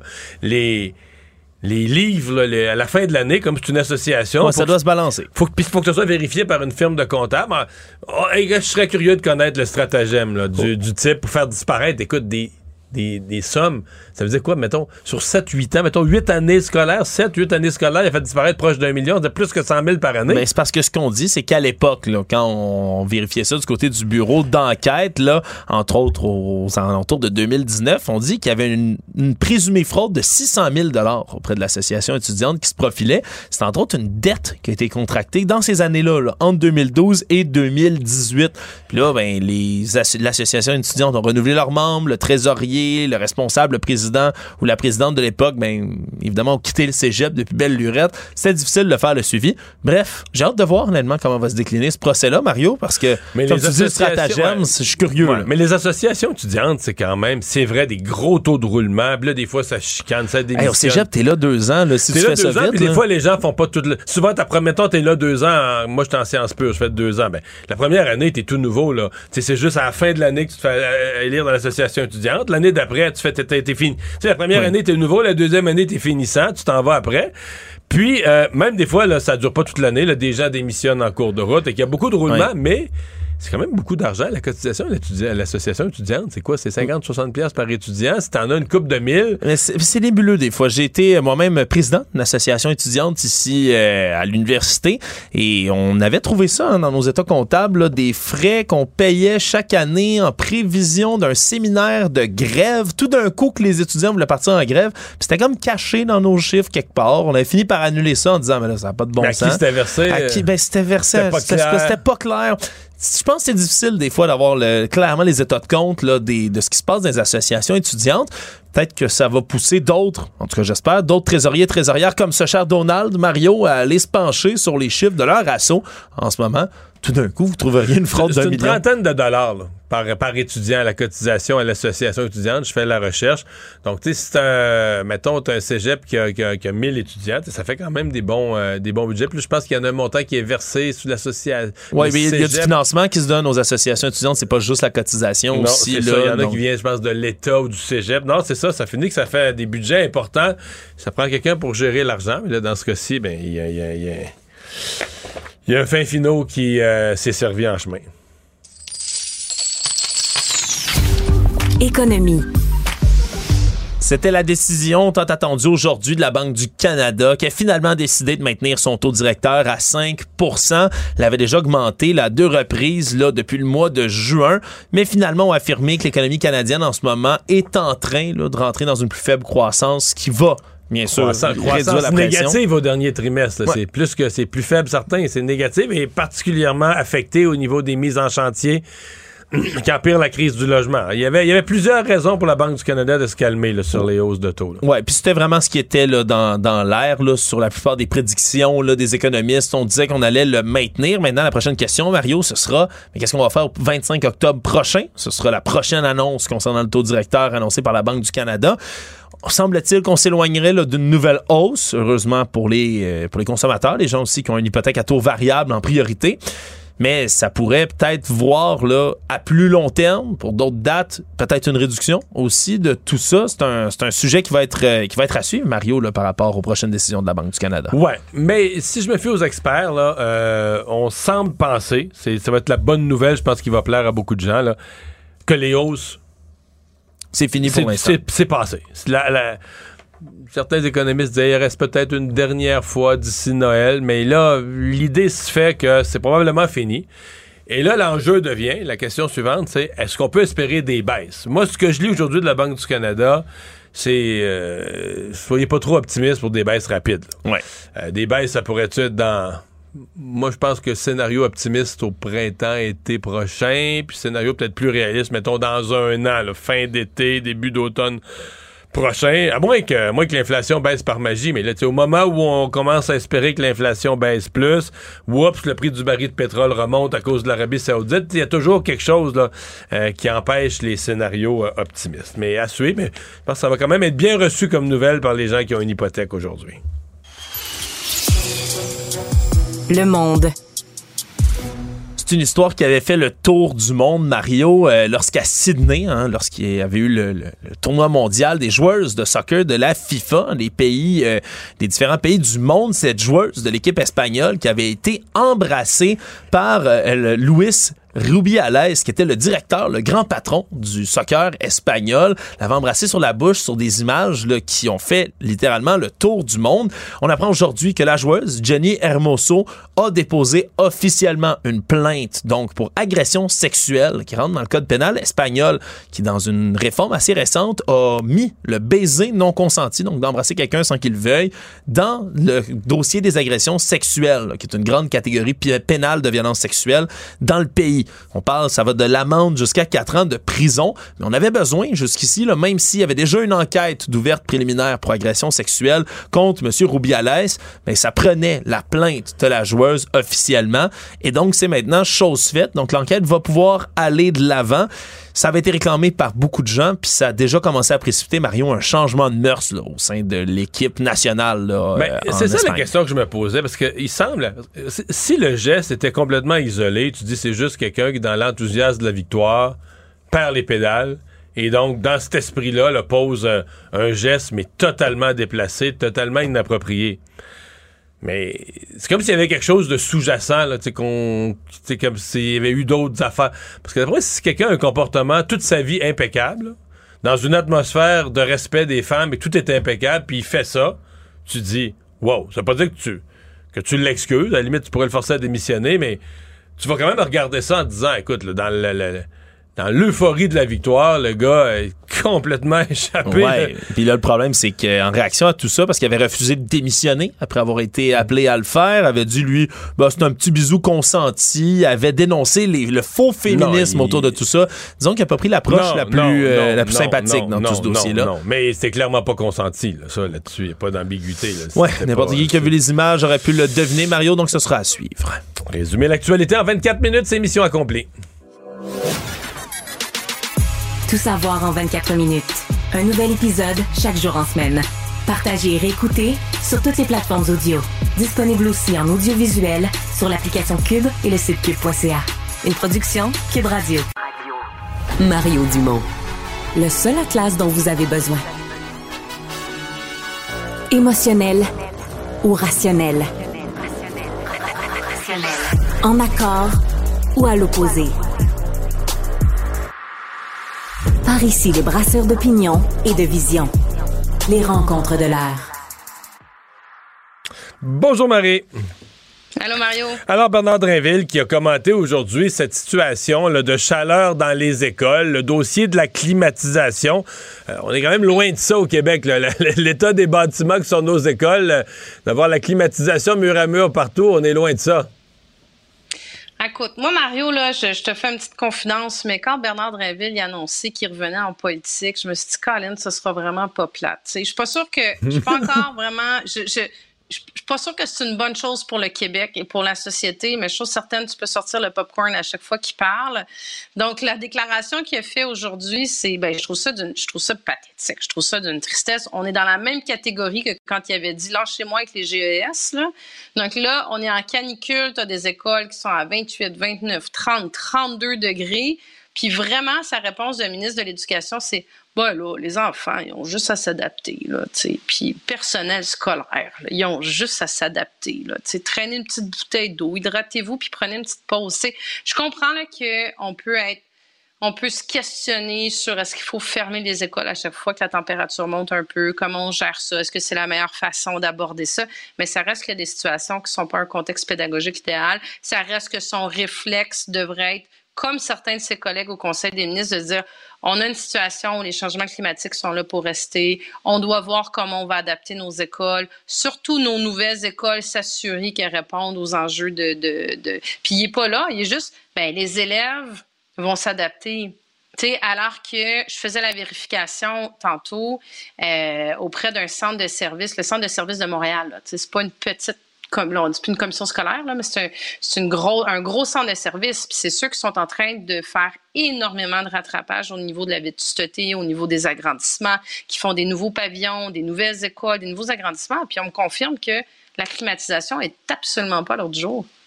Zéro, zéro, zéro, zéro. Donc, le ministre de l'Éducation, me semble que son premier réflexe, ça devrait être de dire Hey, savez-vous quoi? Peut-être qu'on ne l'avait pas vu dans notre rétroviseur, mais, mais la température augmente, puis on va s'assurer qu'il n'y a plus un élève qui mais dans la lutte au changement climatique, il sais. faut pas arrêter de climatiser. Il me semble que la climatisation, c'est énergivore, ça renvoie. Je pensais que dans la lutte au changement climatique, on était contre la climatisation, non? Ben, euh, OK, mais tu sais, si tu prends cette voie-là, on fait quoi? On, on, on, Je sais on fait plus. ce que Bernard a dit, puis on dit, écoute, il fait 34 degrés. Non, mais là, il y a- c'est parce que j'ai j'ai de la misère à juger. Là, je parle pas de Bernard Drinville, je parle de ce qui a été dit en général des nouvelles écoles. On parle d'une nouvelle ventilation, nouveau genre, mais qui, qui fait circuler l'air davantage, qui fait que c'est plus vivable en temps de canicule, mais. Tu sais, on dirait, euh, je répète ça parce que je l'ai entendu, mais je sais pas vraiment dans la vraie vie. Mettons, aujourd'hui, ça aurait été un peu plus confortable ou pas vraiment? Ou, ou tu sais, c'est une vision de l'esprit euh, démesurément Non, mais optimiste? Mario, ou- t'as absolument pas tort sur le fait que demain matin, si on se met tout à climatiser full pin 300, là, peut-être pas 365 jours par année, c'est peut-être pas le cas au Québec, là, mais mettons 4 mois, 6 mois par année, puis qu'on accote tout ça dans le tapis, c'est sûr qu'en termes de lutte au changement climatique, les gains qu'on fait d'un bord, on les perd en climatisation. Mais on reste qu'on est quand même dans un contexte sais, c'est comme si on se disait, ben là, les CHSLD, on va faire quoi? Écoute, les pauvres Ouais. vieilles personnes dans les CHSLD, ils s'adapteront, tu sais. Je veux dire, on a, on a 20 jours de canicule. Ils t'offront un peu, on va les hydrater plus. Là, c'est comme si ce qu'on a décrié, hey, on a déchiré notre chemise collectivement sur les CHSLD, mais les enfants dans les écoles, le personnel scolaire, les enseignants, ça, ça a l'air que collectivement, ils sont censés être toffés. J'ai- Moi, j'ai un peu de difficulté à comprendre le deux poids, deux mesures dans ce contexte-là. Ouais. Ouais. Mais donc aujourd'hui, ça manquait, disons, de. ça manquait un peu d'empathie, oui, du côté du ministre. D'empathie et de préparation aussi dans son dossier. là. Les euh, députés de la CAQ, donc, qui euh, arrivent euh, dans la région du lac Saint-Jean pour un caucus précessionnel à leur tour. Ouais, c'est leur caucus précessionnel. Puis là, il y a tellement de choses intéressantes là-dedans, Mario. La, première, c'est euh, l'identification de leurs priorités. Euh, donc là, ils ont, mis sur la table que les priorités, ça va être euh, la question. Il y en a trois le logement, l'itinérance et la lutte au changement climatique. Donc, quand même assez particulier de voir que c'est trois dossiers qui étaient absolument pas à l'agenda de la CAC dans leur premier mandat. Non seulement c'était pas à l'agenda, c'est des dossiers qui n'existaient pas, qui étaient même un petit peu niés. Tu rappelle-toi l'ancienne ministre du, euh, de l'habitation, Mme Laforêt, qui disait il n'y a pas de crise du logement, il n'y a pas de crise du logement, il n'y a pas de crise du logement. Hey, elle a répété ça là, ad nauseam, une période de questions après l'autre, après l'autre, après l'autre. Là, tout d'un coup, ils disent ouais, il faudrait qu'on construise du logement social. Ils ont même nommé une ministre, ils ont même nommé une ministre en charge du logement. Euh, Marie, il y a vraiment, il y a un petit, euh, dans le son, il y a un petit grichement qui est fatigant. On va rétablir la, on me dit du côté de la technique, on te rappelle tout de suite, on rétablit la communication, on reprend ça. Oui, alors c'est déjà rétabli. Alors, écoute, euh, Mario, je suis au bout du téléphone, mon Bon. quand tu m'appelles. Ah, ben voilà, c'est bien clair. Euh, les, euh, les municipalités, quand même, sur ces sujets-là, avaient fait des demandes importantes là, au, euh, au gouvernement. Est-ce que c'est, que ce sont les municipalités qui ont comme obtenu gain de cause dans leur bras de fer avec le gouvernement? Ben, écoute, moi, je, je, quand, quand il y a eu les élections municipales il y a deux ans, puis qu'on a vu, là, rappelle-toi, la nouvelle génération de maires, là, qui a été élue, là, tu sais, bon, Valérie Plante, c'est pas une nouvelle, mais c'est, ça, elle fait partie de cette tendance-là. Bruno Marchand à Québec, Catherine Fournier euh, à, à Longueuil, de la mairesse de, dans, à Gatineau, à Sherbrooke, on s'est dit, ah, ça pourrait, avec une opposition faible, ils pourraient former la nouvelle opposition. Et je pense que c'est exactement ce qui est en train d'arriver, parce que dans le dossier du logement, c'est leur demande depuis le début. Dans le dossier de l'itinérance, pas plus tard qu'il y a une semaine, Bruno Marchand, écoute, déchirait sa chemise euh, sur toutes les tribunes en disant J'ai pas d'écoute du gouvernement du Québec, je m'en vais faire un sommet sur l'itinérance la journée de, de la rentrée parlementaire. Il faut le faire là, pour mettre de la pression sur le gouvernement. Puis dans la lutte au changement climatique, dans l'adaptation, même chose. Il demandait des sommes en plein, en plein dossier d'inondation un peu partout à travers le Québec, les berges qui s'effondrent, le verglas. Puis M. Legault disait, ben non, écoute, je donne déjà assez d'argent. Puis là, tout d'un coup, ben là, tu vois, aujourd'hui, il dit, ouais, finalement, je donne peut-être pas assez d'argent, je vais les écouter. Donc, ils sont en train de mettre une pression et de faire complètement changer l'agenda du, du gouvernement. L'autre chose qui est intéressante, Mario, c'est l'espèce de dissonance qu'il y a à l'intérieur du Conseil des ministres. Tu sais, on l'a vu, on a vu Pierre Fitzgibbon dire faut couper le parc de voitures de moitié. Oups, c'est le ministre de l'Environnement, il faut le faire, qui lui dit non, non, on n'est pas là du tout. Là, on a Pierre Fitzgibbon qui ressort en disant peut-être que ma collègue au transport devrait réfléchir à la taxe kilométrique, à mettre des taxes sur le nombre de kilomètres qu'on fait en voiture, alors que tu as M. Legault qui dit Moi, peu importe les décisions que je vais prendre, il n'y aura pas une pièce de plus qui va être enlevée dans les poches des Québécois. Donc, il y a vraiment un- il y a quelque part où ils sont pas du tout, du tout alignés sur leur vision puis sur leur, euh, les mesures qu'ils vont mettre ça, en place. je trouve ça drôle, la taxe kilométrique, parce que on l'a déjà. Les taxes sur l'essence, on en a euh, plus que plus. une Exactement, nouvelle- oui, c'est ça. Ben Ben, oui. je veux dire, euh, en fait, la taxe sur l'essence, c'est à la fois une taxe, les- tout ce qu'on dit, là, ça prendrait une taxe à la grosseur du véhicule, ça prendrait une taxe sur l'essence, c'est une taxe de kilométrique, mais la taxe sur l'essence fait les deux. Si tu fais beaucoup de kilomètres avec un gros véhicule, ben, tu dépenses beaucoup d'essence, donc cher, tu payes beaucoup de taxes. C'est pour ça que, je, ben, à la limite, s'ils veulent vraiment plus, on peut encore augmenter les taxes sur l'essence. Je suis pas sûr que c'est la façon de se faire réélire. Mais euh, on, on parle de ça comme si ça n'existait pas. Mais moi, dans ma tête, les taxes sur l'essence, c'est exactement ce qu'elles sont. Et finalement, un petit mot sur Éric Girard euh, qui a confirmé, il l'avait dit déjà à la mi-août à notre collègue Alain Laforêt, l'a re-redit aujourd'hui à tous ceux qui ont posé la question. Il n'y aura pas pour lutter contre l'inflation. J'ai confiance à la Banque du Canada. Le plan est en train de marcher. L'inflation revient. Euh, Laissons-les travailler. Et donc, il n'y aura pas d'autres chèques. Ben, ça, c'est un peu, euh, permets-moi de dire, Mario, que ça alimente un peu le cynisme d'entendre Éric Girard qui dit, ben là, vous savez, je vais vous donner des explications. La raison pour laquelle on ne fera pas de nouveaux chèques, c'est parce que ça pourrait venir augmenter d'autant plus l'inflation. C'est mot pour mot, mot pour mot, que disaient tous les économistes et les experts durant la dernière campagne électorale quand la CAQ avait pris cet engagement-là, et ça a été répété jusqu'au budget euh, au printemps dernier, quand les, fameux chèques ont été confirmés. Donc, est-ce que j'ai une autre façon de dire, euh, ça vient alimenter le fait que c'était une mesure qui était 100% électoraliste. Tu sais, c'est le même gars qui vient de dire non, non, non, c'était bon, c'est bon, c'est bon, c'est bon. Puis là, il vient de dire, on peut plus le faire parce que ça augmente l'inflation. La situation n'est pas si différente qu'à l'automne dernier. Là. La, la seule différence, c'est que l'inflation est maintenant sous relatif contrôle. À l'époque, quand ils ont annoncé ces chèques-là, on avait, on venait de vivre le mois de 8% la plus grosse inflation depuis des décennies. Là, elle est Je suis relativement... content, mais ça, ça, ça mettait d'autant plus, il y avait d'autant plus besoin de contrôler l'augmentation de cette inflation-là, puis pas de prendre des mesures qui pouvaient pousser dans une direction Mais où ça augmentait. On, on se comprend que son discours sur le caractère, euh, la pression inflationniste mise par ces chèques, son discours a changé du, euh, Un petit peu. du tout au tout. Hey, merci Marie. Bye Salut bye. Mario, bye.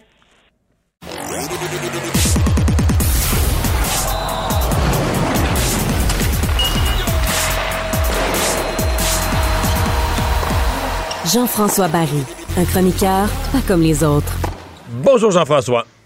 Salut Mario. Alors, on est déjà dans les tournois pour les classements en vue des Olympiques, des Jeux olympiques de Paris, et euh, notamment en basketball. En basketball, en fait. Euh, basketball où euh, l'équipe s'est classée pour les Olympiques de Paris. On a appris ça la semaine dernière. Pour la, la première fois, l'équipe canadienne va se retrouver là. Et là, c'est la Coupe du monde de basketball, le Mario, qui se déroule présentement. Et le Canada a atteint aujourd'hui la demi-finale pour la première fois de son histoire grâce à une victoire de 189 contre la Slovénie. Prochain match contre la Serbie.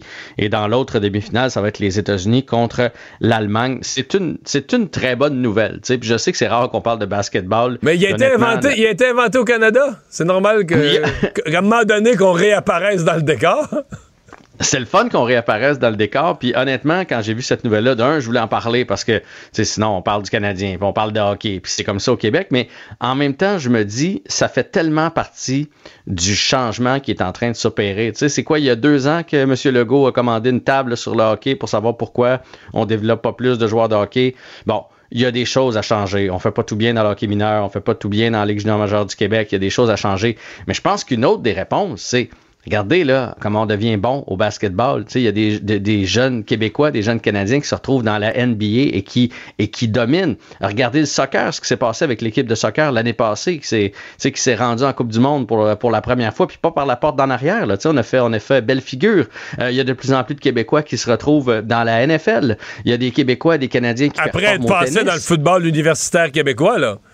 Exactement. Donc, ces inscriptions-là que tu enlèves, qui sont des athlètes, là. Moi, je pense qu'un athlète, c'est un athlète. Tu y mets des patins dans les pieds, tu y mets un gant de balle dans la main, tu, tu y mets un ballon de basket, un athlète, il y a des bonnes chances qu'il se développe. Ben, tous ces athlètes-là, puis je suis pas en train de dire que c'est grave, là. Je suis en train de dire que je pense qu'on a une partie de la réponse.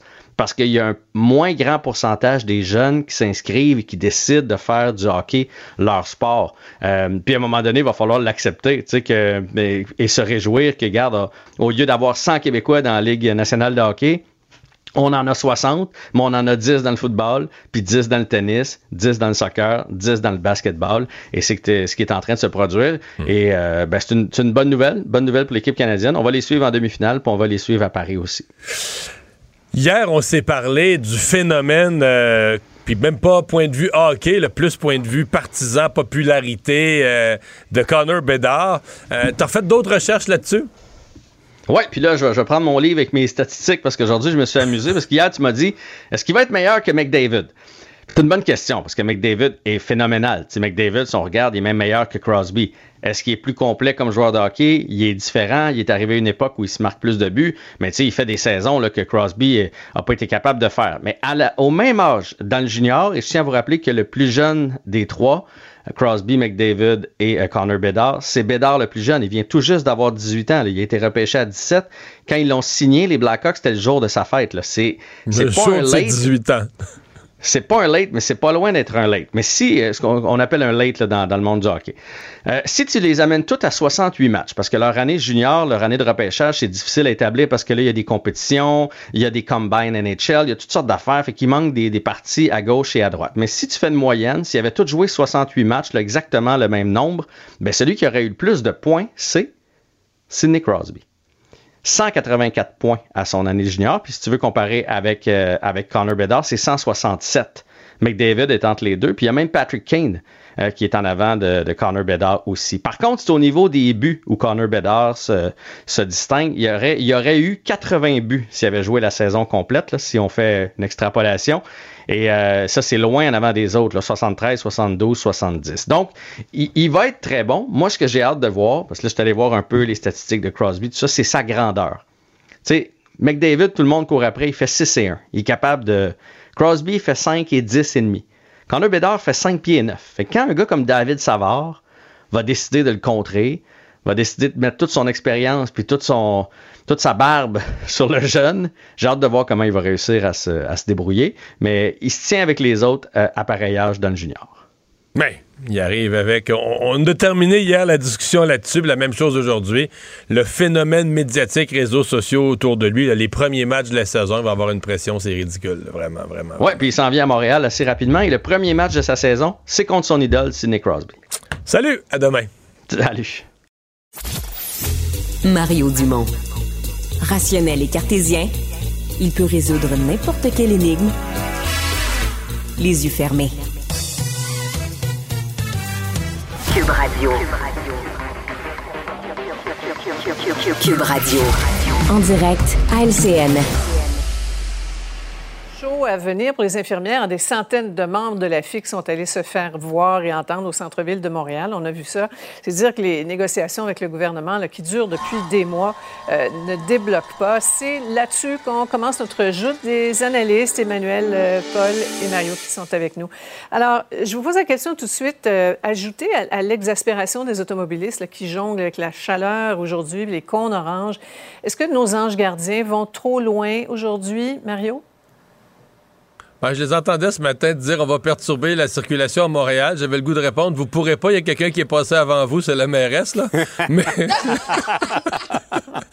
mais euh, non. pas enlevé les cônes oranges. Euh, non, mais je, je sais pas. Je pense qu'il y a une- il y, a une patience des gens. Il y a un respect pour ces professionnels-là, un droit de manifester. On l'entend, hein? On Mais en même temps, il y a- il y en même temps, il y a une limite. C'est certain que euh, Mm. perturber la circulation. Puis c'est pas comme si, euh, comment dire, là, les négociations commencent. Le gouvernement a mis une offre, mais les gens entendent ça. L'offre est insuffisante, mais les gens savent bien dans la négociation, le gouvernement va bonifier son offre.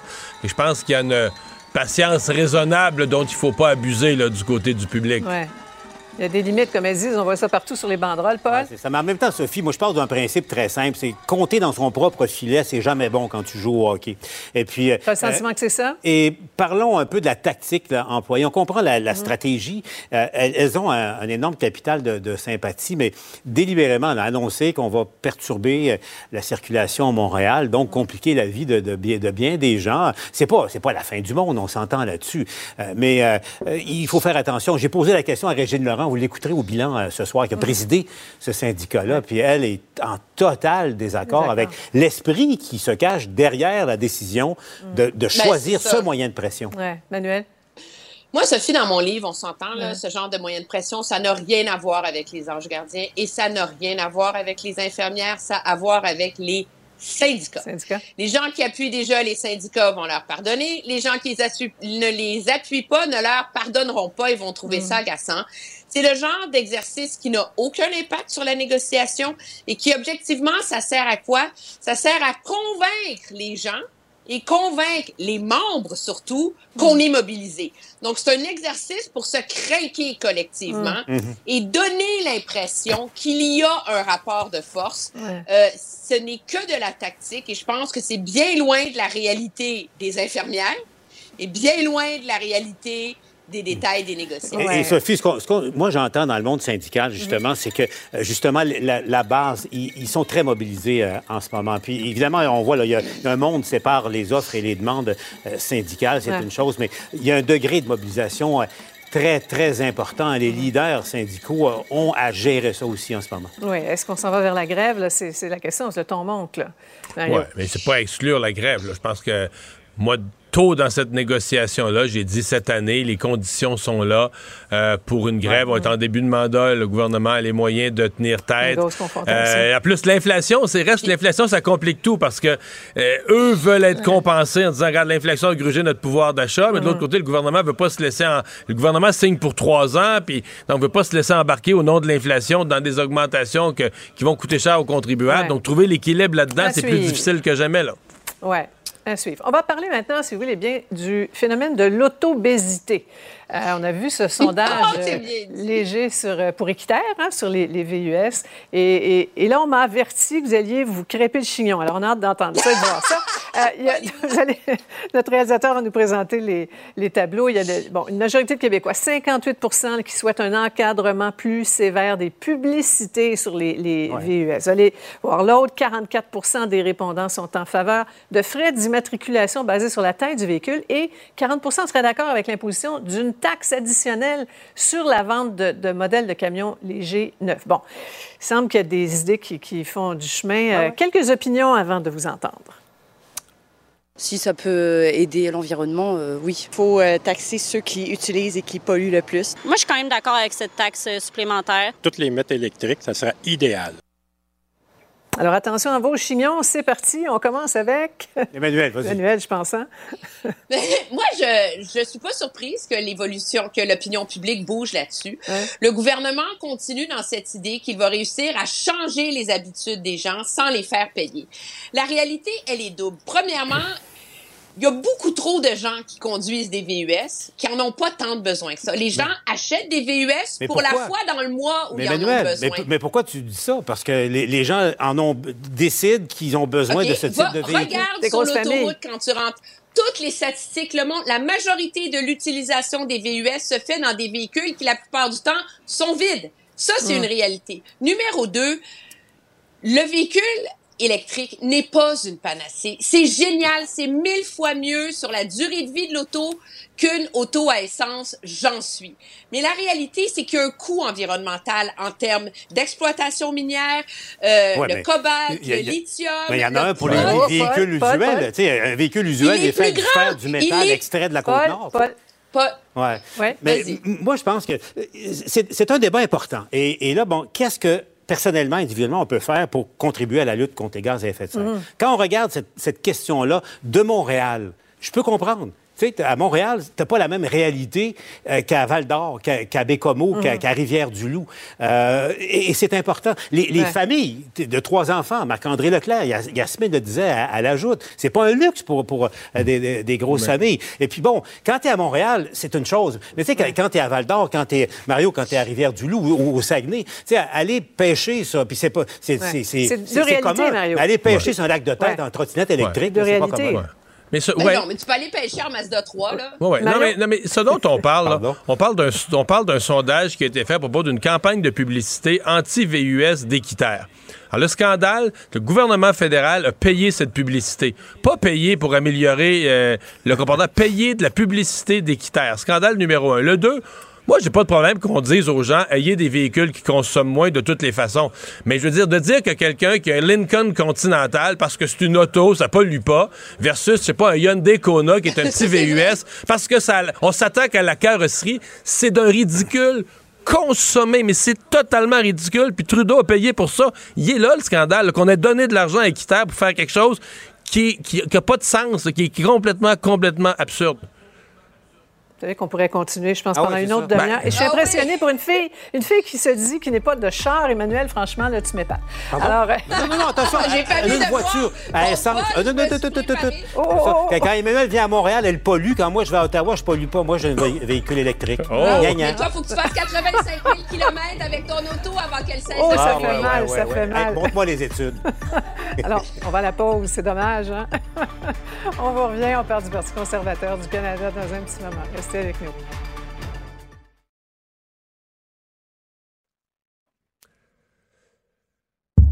Alors, Alexandre, nouveauté en matière de transport qui a attiré euh, l'attention aujourd'hui de toute la planète et ça nous vient de la Pologne. Oui, ça vient de la Pologne. On parlait de véhicules électriques il y a quelques instants, LCN, mais là, on est vraiment dans le transport ferroviaire, dans le transport par train. Puis c'est une nouveauté en raison surtout de la localisation géographique. là. Ça fait déjà un moment en Asie qu'on parle de la technologie maglev.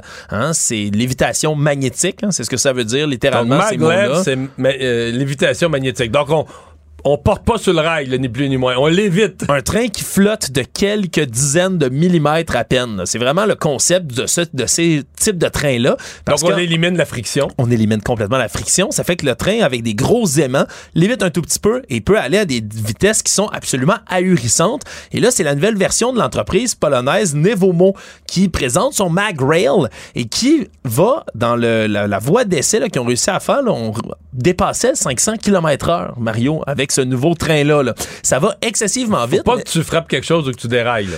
faut pas que tu dérailles, faut pas que tu frappes quelque chose parce qu'à cette vitesse-là, ben, il n'y a pas grand chance de survie pour qui que ce soit. Mais ce qui est différent dans celui-là, Mario, c'est contrairement aux autres, euh, euh, aux autres voies par supraconducteur, là, des électroaimants qu'on avait dedans, qu'il faut installer un, un nouveau rail complètement, là, comme c'est le cas, par exemple, là, qui avait été proposé par le Hyperloop d'Elon Musk.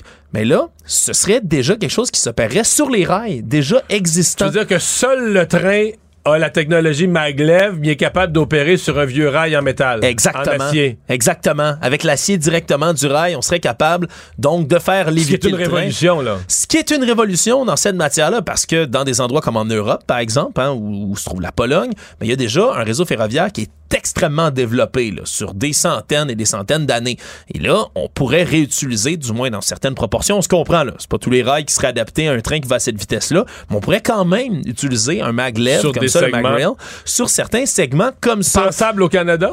Ben, au Canada, en fait, si on avait là, déjà donc le trajet qu'on pourrait faire entre Montréal et Vancouver, là, pas mal dans les points, là, pas exactement Ça, les plus 6 000 éloignés. genre 6000 km. Ça, c'est très exactement 4600 km, 4600, ok. Mario. 8h20 minutes que ça prendrait en train pour se rendre là, à Admaré Ce qui devient mieux que l'avion. Parce que l'avion prend 6 heures.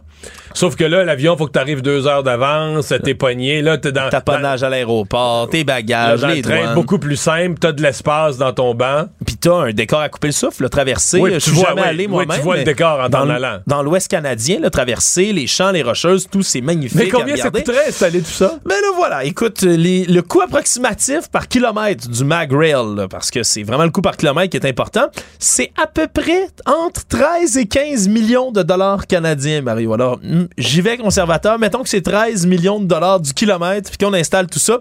59 milliards 800 millions que ça coûterait, estimé conservateur, à installer. À suivre, c'est pas fait. Radio. Cube Radio. En direct à LCN. Passement de coût. Zéro. Il faut arrêter de gaspiller l'argent. Bon, il est question du projet de, tramway et on peut presque dire euh, ouch, là, parce qu'il y avait des petites piques là, contre certains politiciens. Euh, le congrès du gros bon sens qui commence demain et bon, son chef est dans le thème, là, il ne fera pas de cadeau au maire de Québec. Hein. Pour lui, pas question de financer les dépassements de coûts du, projet. A des messages subliminaux qu'il faut décoder là-dedans, euh, Emmanuel? Non, il y a des messages clairs, simples et concrets d'un chef conservateur à sa base qui vont être aussi vendeurs auprès de sa base électorale à Québec, qui vont être vendeurs dans le reste du pays. Le pire de la clip, c'est quand il dit je ne, on ne dépensera pas des milliards pour des projets bâclés par des politiciens incompétents. Incompétents. Alors, c'est du, c'est du Pierre Poilievre tout craché. Pur jus. La surenchère, la surenchère, l'hyperbole, mm. le déchirage de chemise, mais qui met en même temps le doigt sur une réflexion, moi, je pense qu'il va falloir avoir à un moment donné. On est incapable de mener à bien les grands projets d'infrastructure mmh. parce qu'on est toujours pris dans des délais surréels qui mènent à une explosion des coûts. Ouais. Et ça, euh, il l'a mis en jeu de manière spectaculaire, ce débat-là, pour plaire à sa gang à Québec, euh, très certainement froisser euh, le maire marchand, mais Prenez note, je pense qu'on va y revenir. C'est intéressant de voir que M. Legault, ça ne l'a pas impressionné, pas en tout, puis ça ne l'a pas dérangé non plus. Mmh. Oui, parce que M. Legault a dit que, excuse-moi Mario, mais M. Ouais. Legault a, a, dit que lui, il assumerait sa part de, de, du mmh. dépassement à des coûts. Ouais. Mais, mais M. Poiliev ramène un, une question parce que, Mario, là, on, on, entend tous la même chose en ce moment. Là, quand on parle d'explosion des coûts, c'est une explosion des coûts du, ouais. du tramway de Québec. Mais... Puis il n'y a, a, pas personne qui a encore le, le, chiffre réel, mais on en parlait du simple au double. C'est quand même pas rien.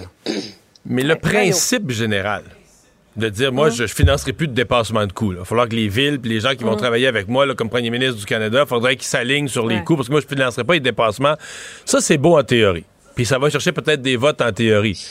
je te jure qu'une fois au pouvoir, là, dans un comté conservateur en Alberta où il y aurait un projet d'aéroport ou une infrastructure stratégique que le monde veut, puis il y a un dépassement de coûts, le mettre en application puis tenir ton bout, là, c'est une autre affaire. Parce que, mm. tu sais, quand tu le dis en général comme ça, bon, là, à Québec, il le dit sur le projet de tramway en sachant que le, le, vote conservateur s'en fout du projet. Mais l'appliquer ouais. en pratique dans tous les projets, même dans des comtés conservateurs où le monde en veut, là, faut que tu mettes euh, tes, tes, tes, culottes avec une ceinture et des bretelles, là.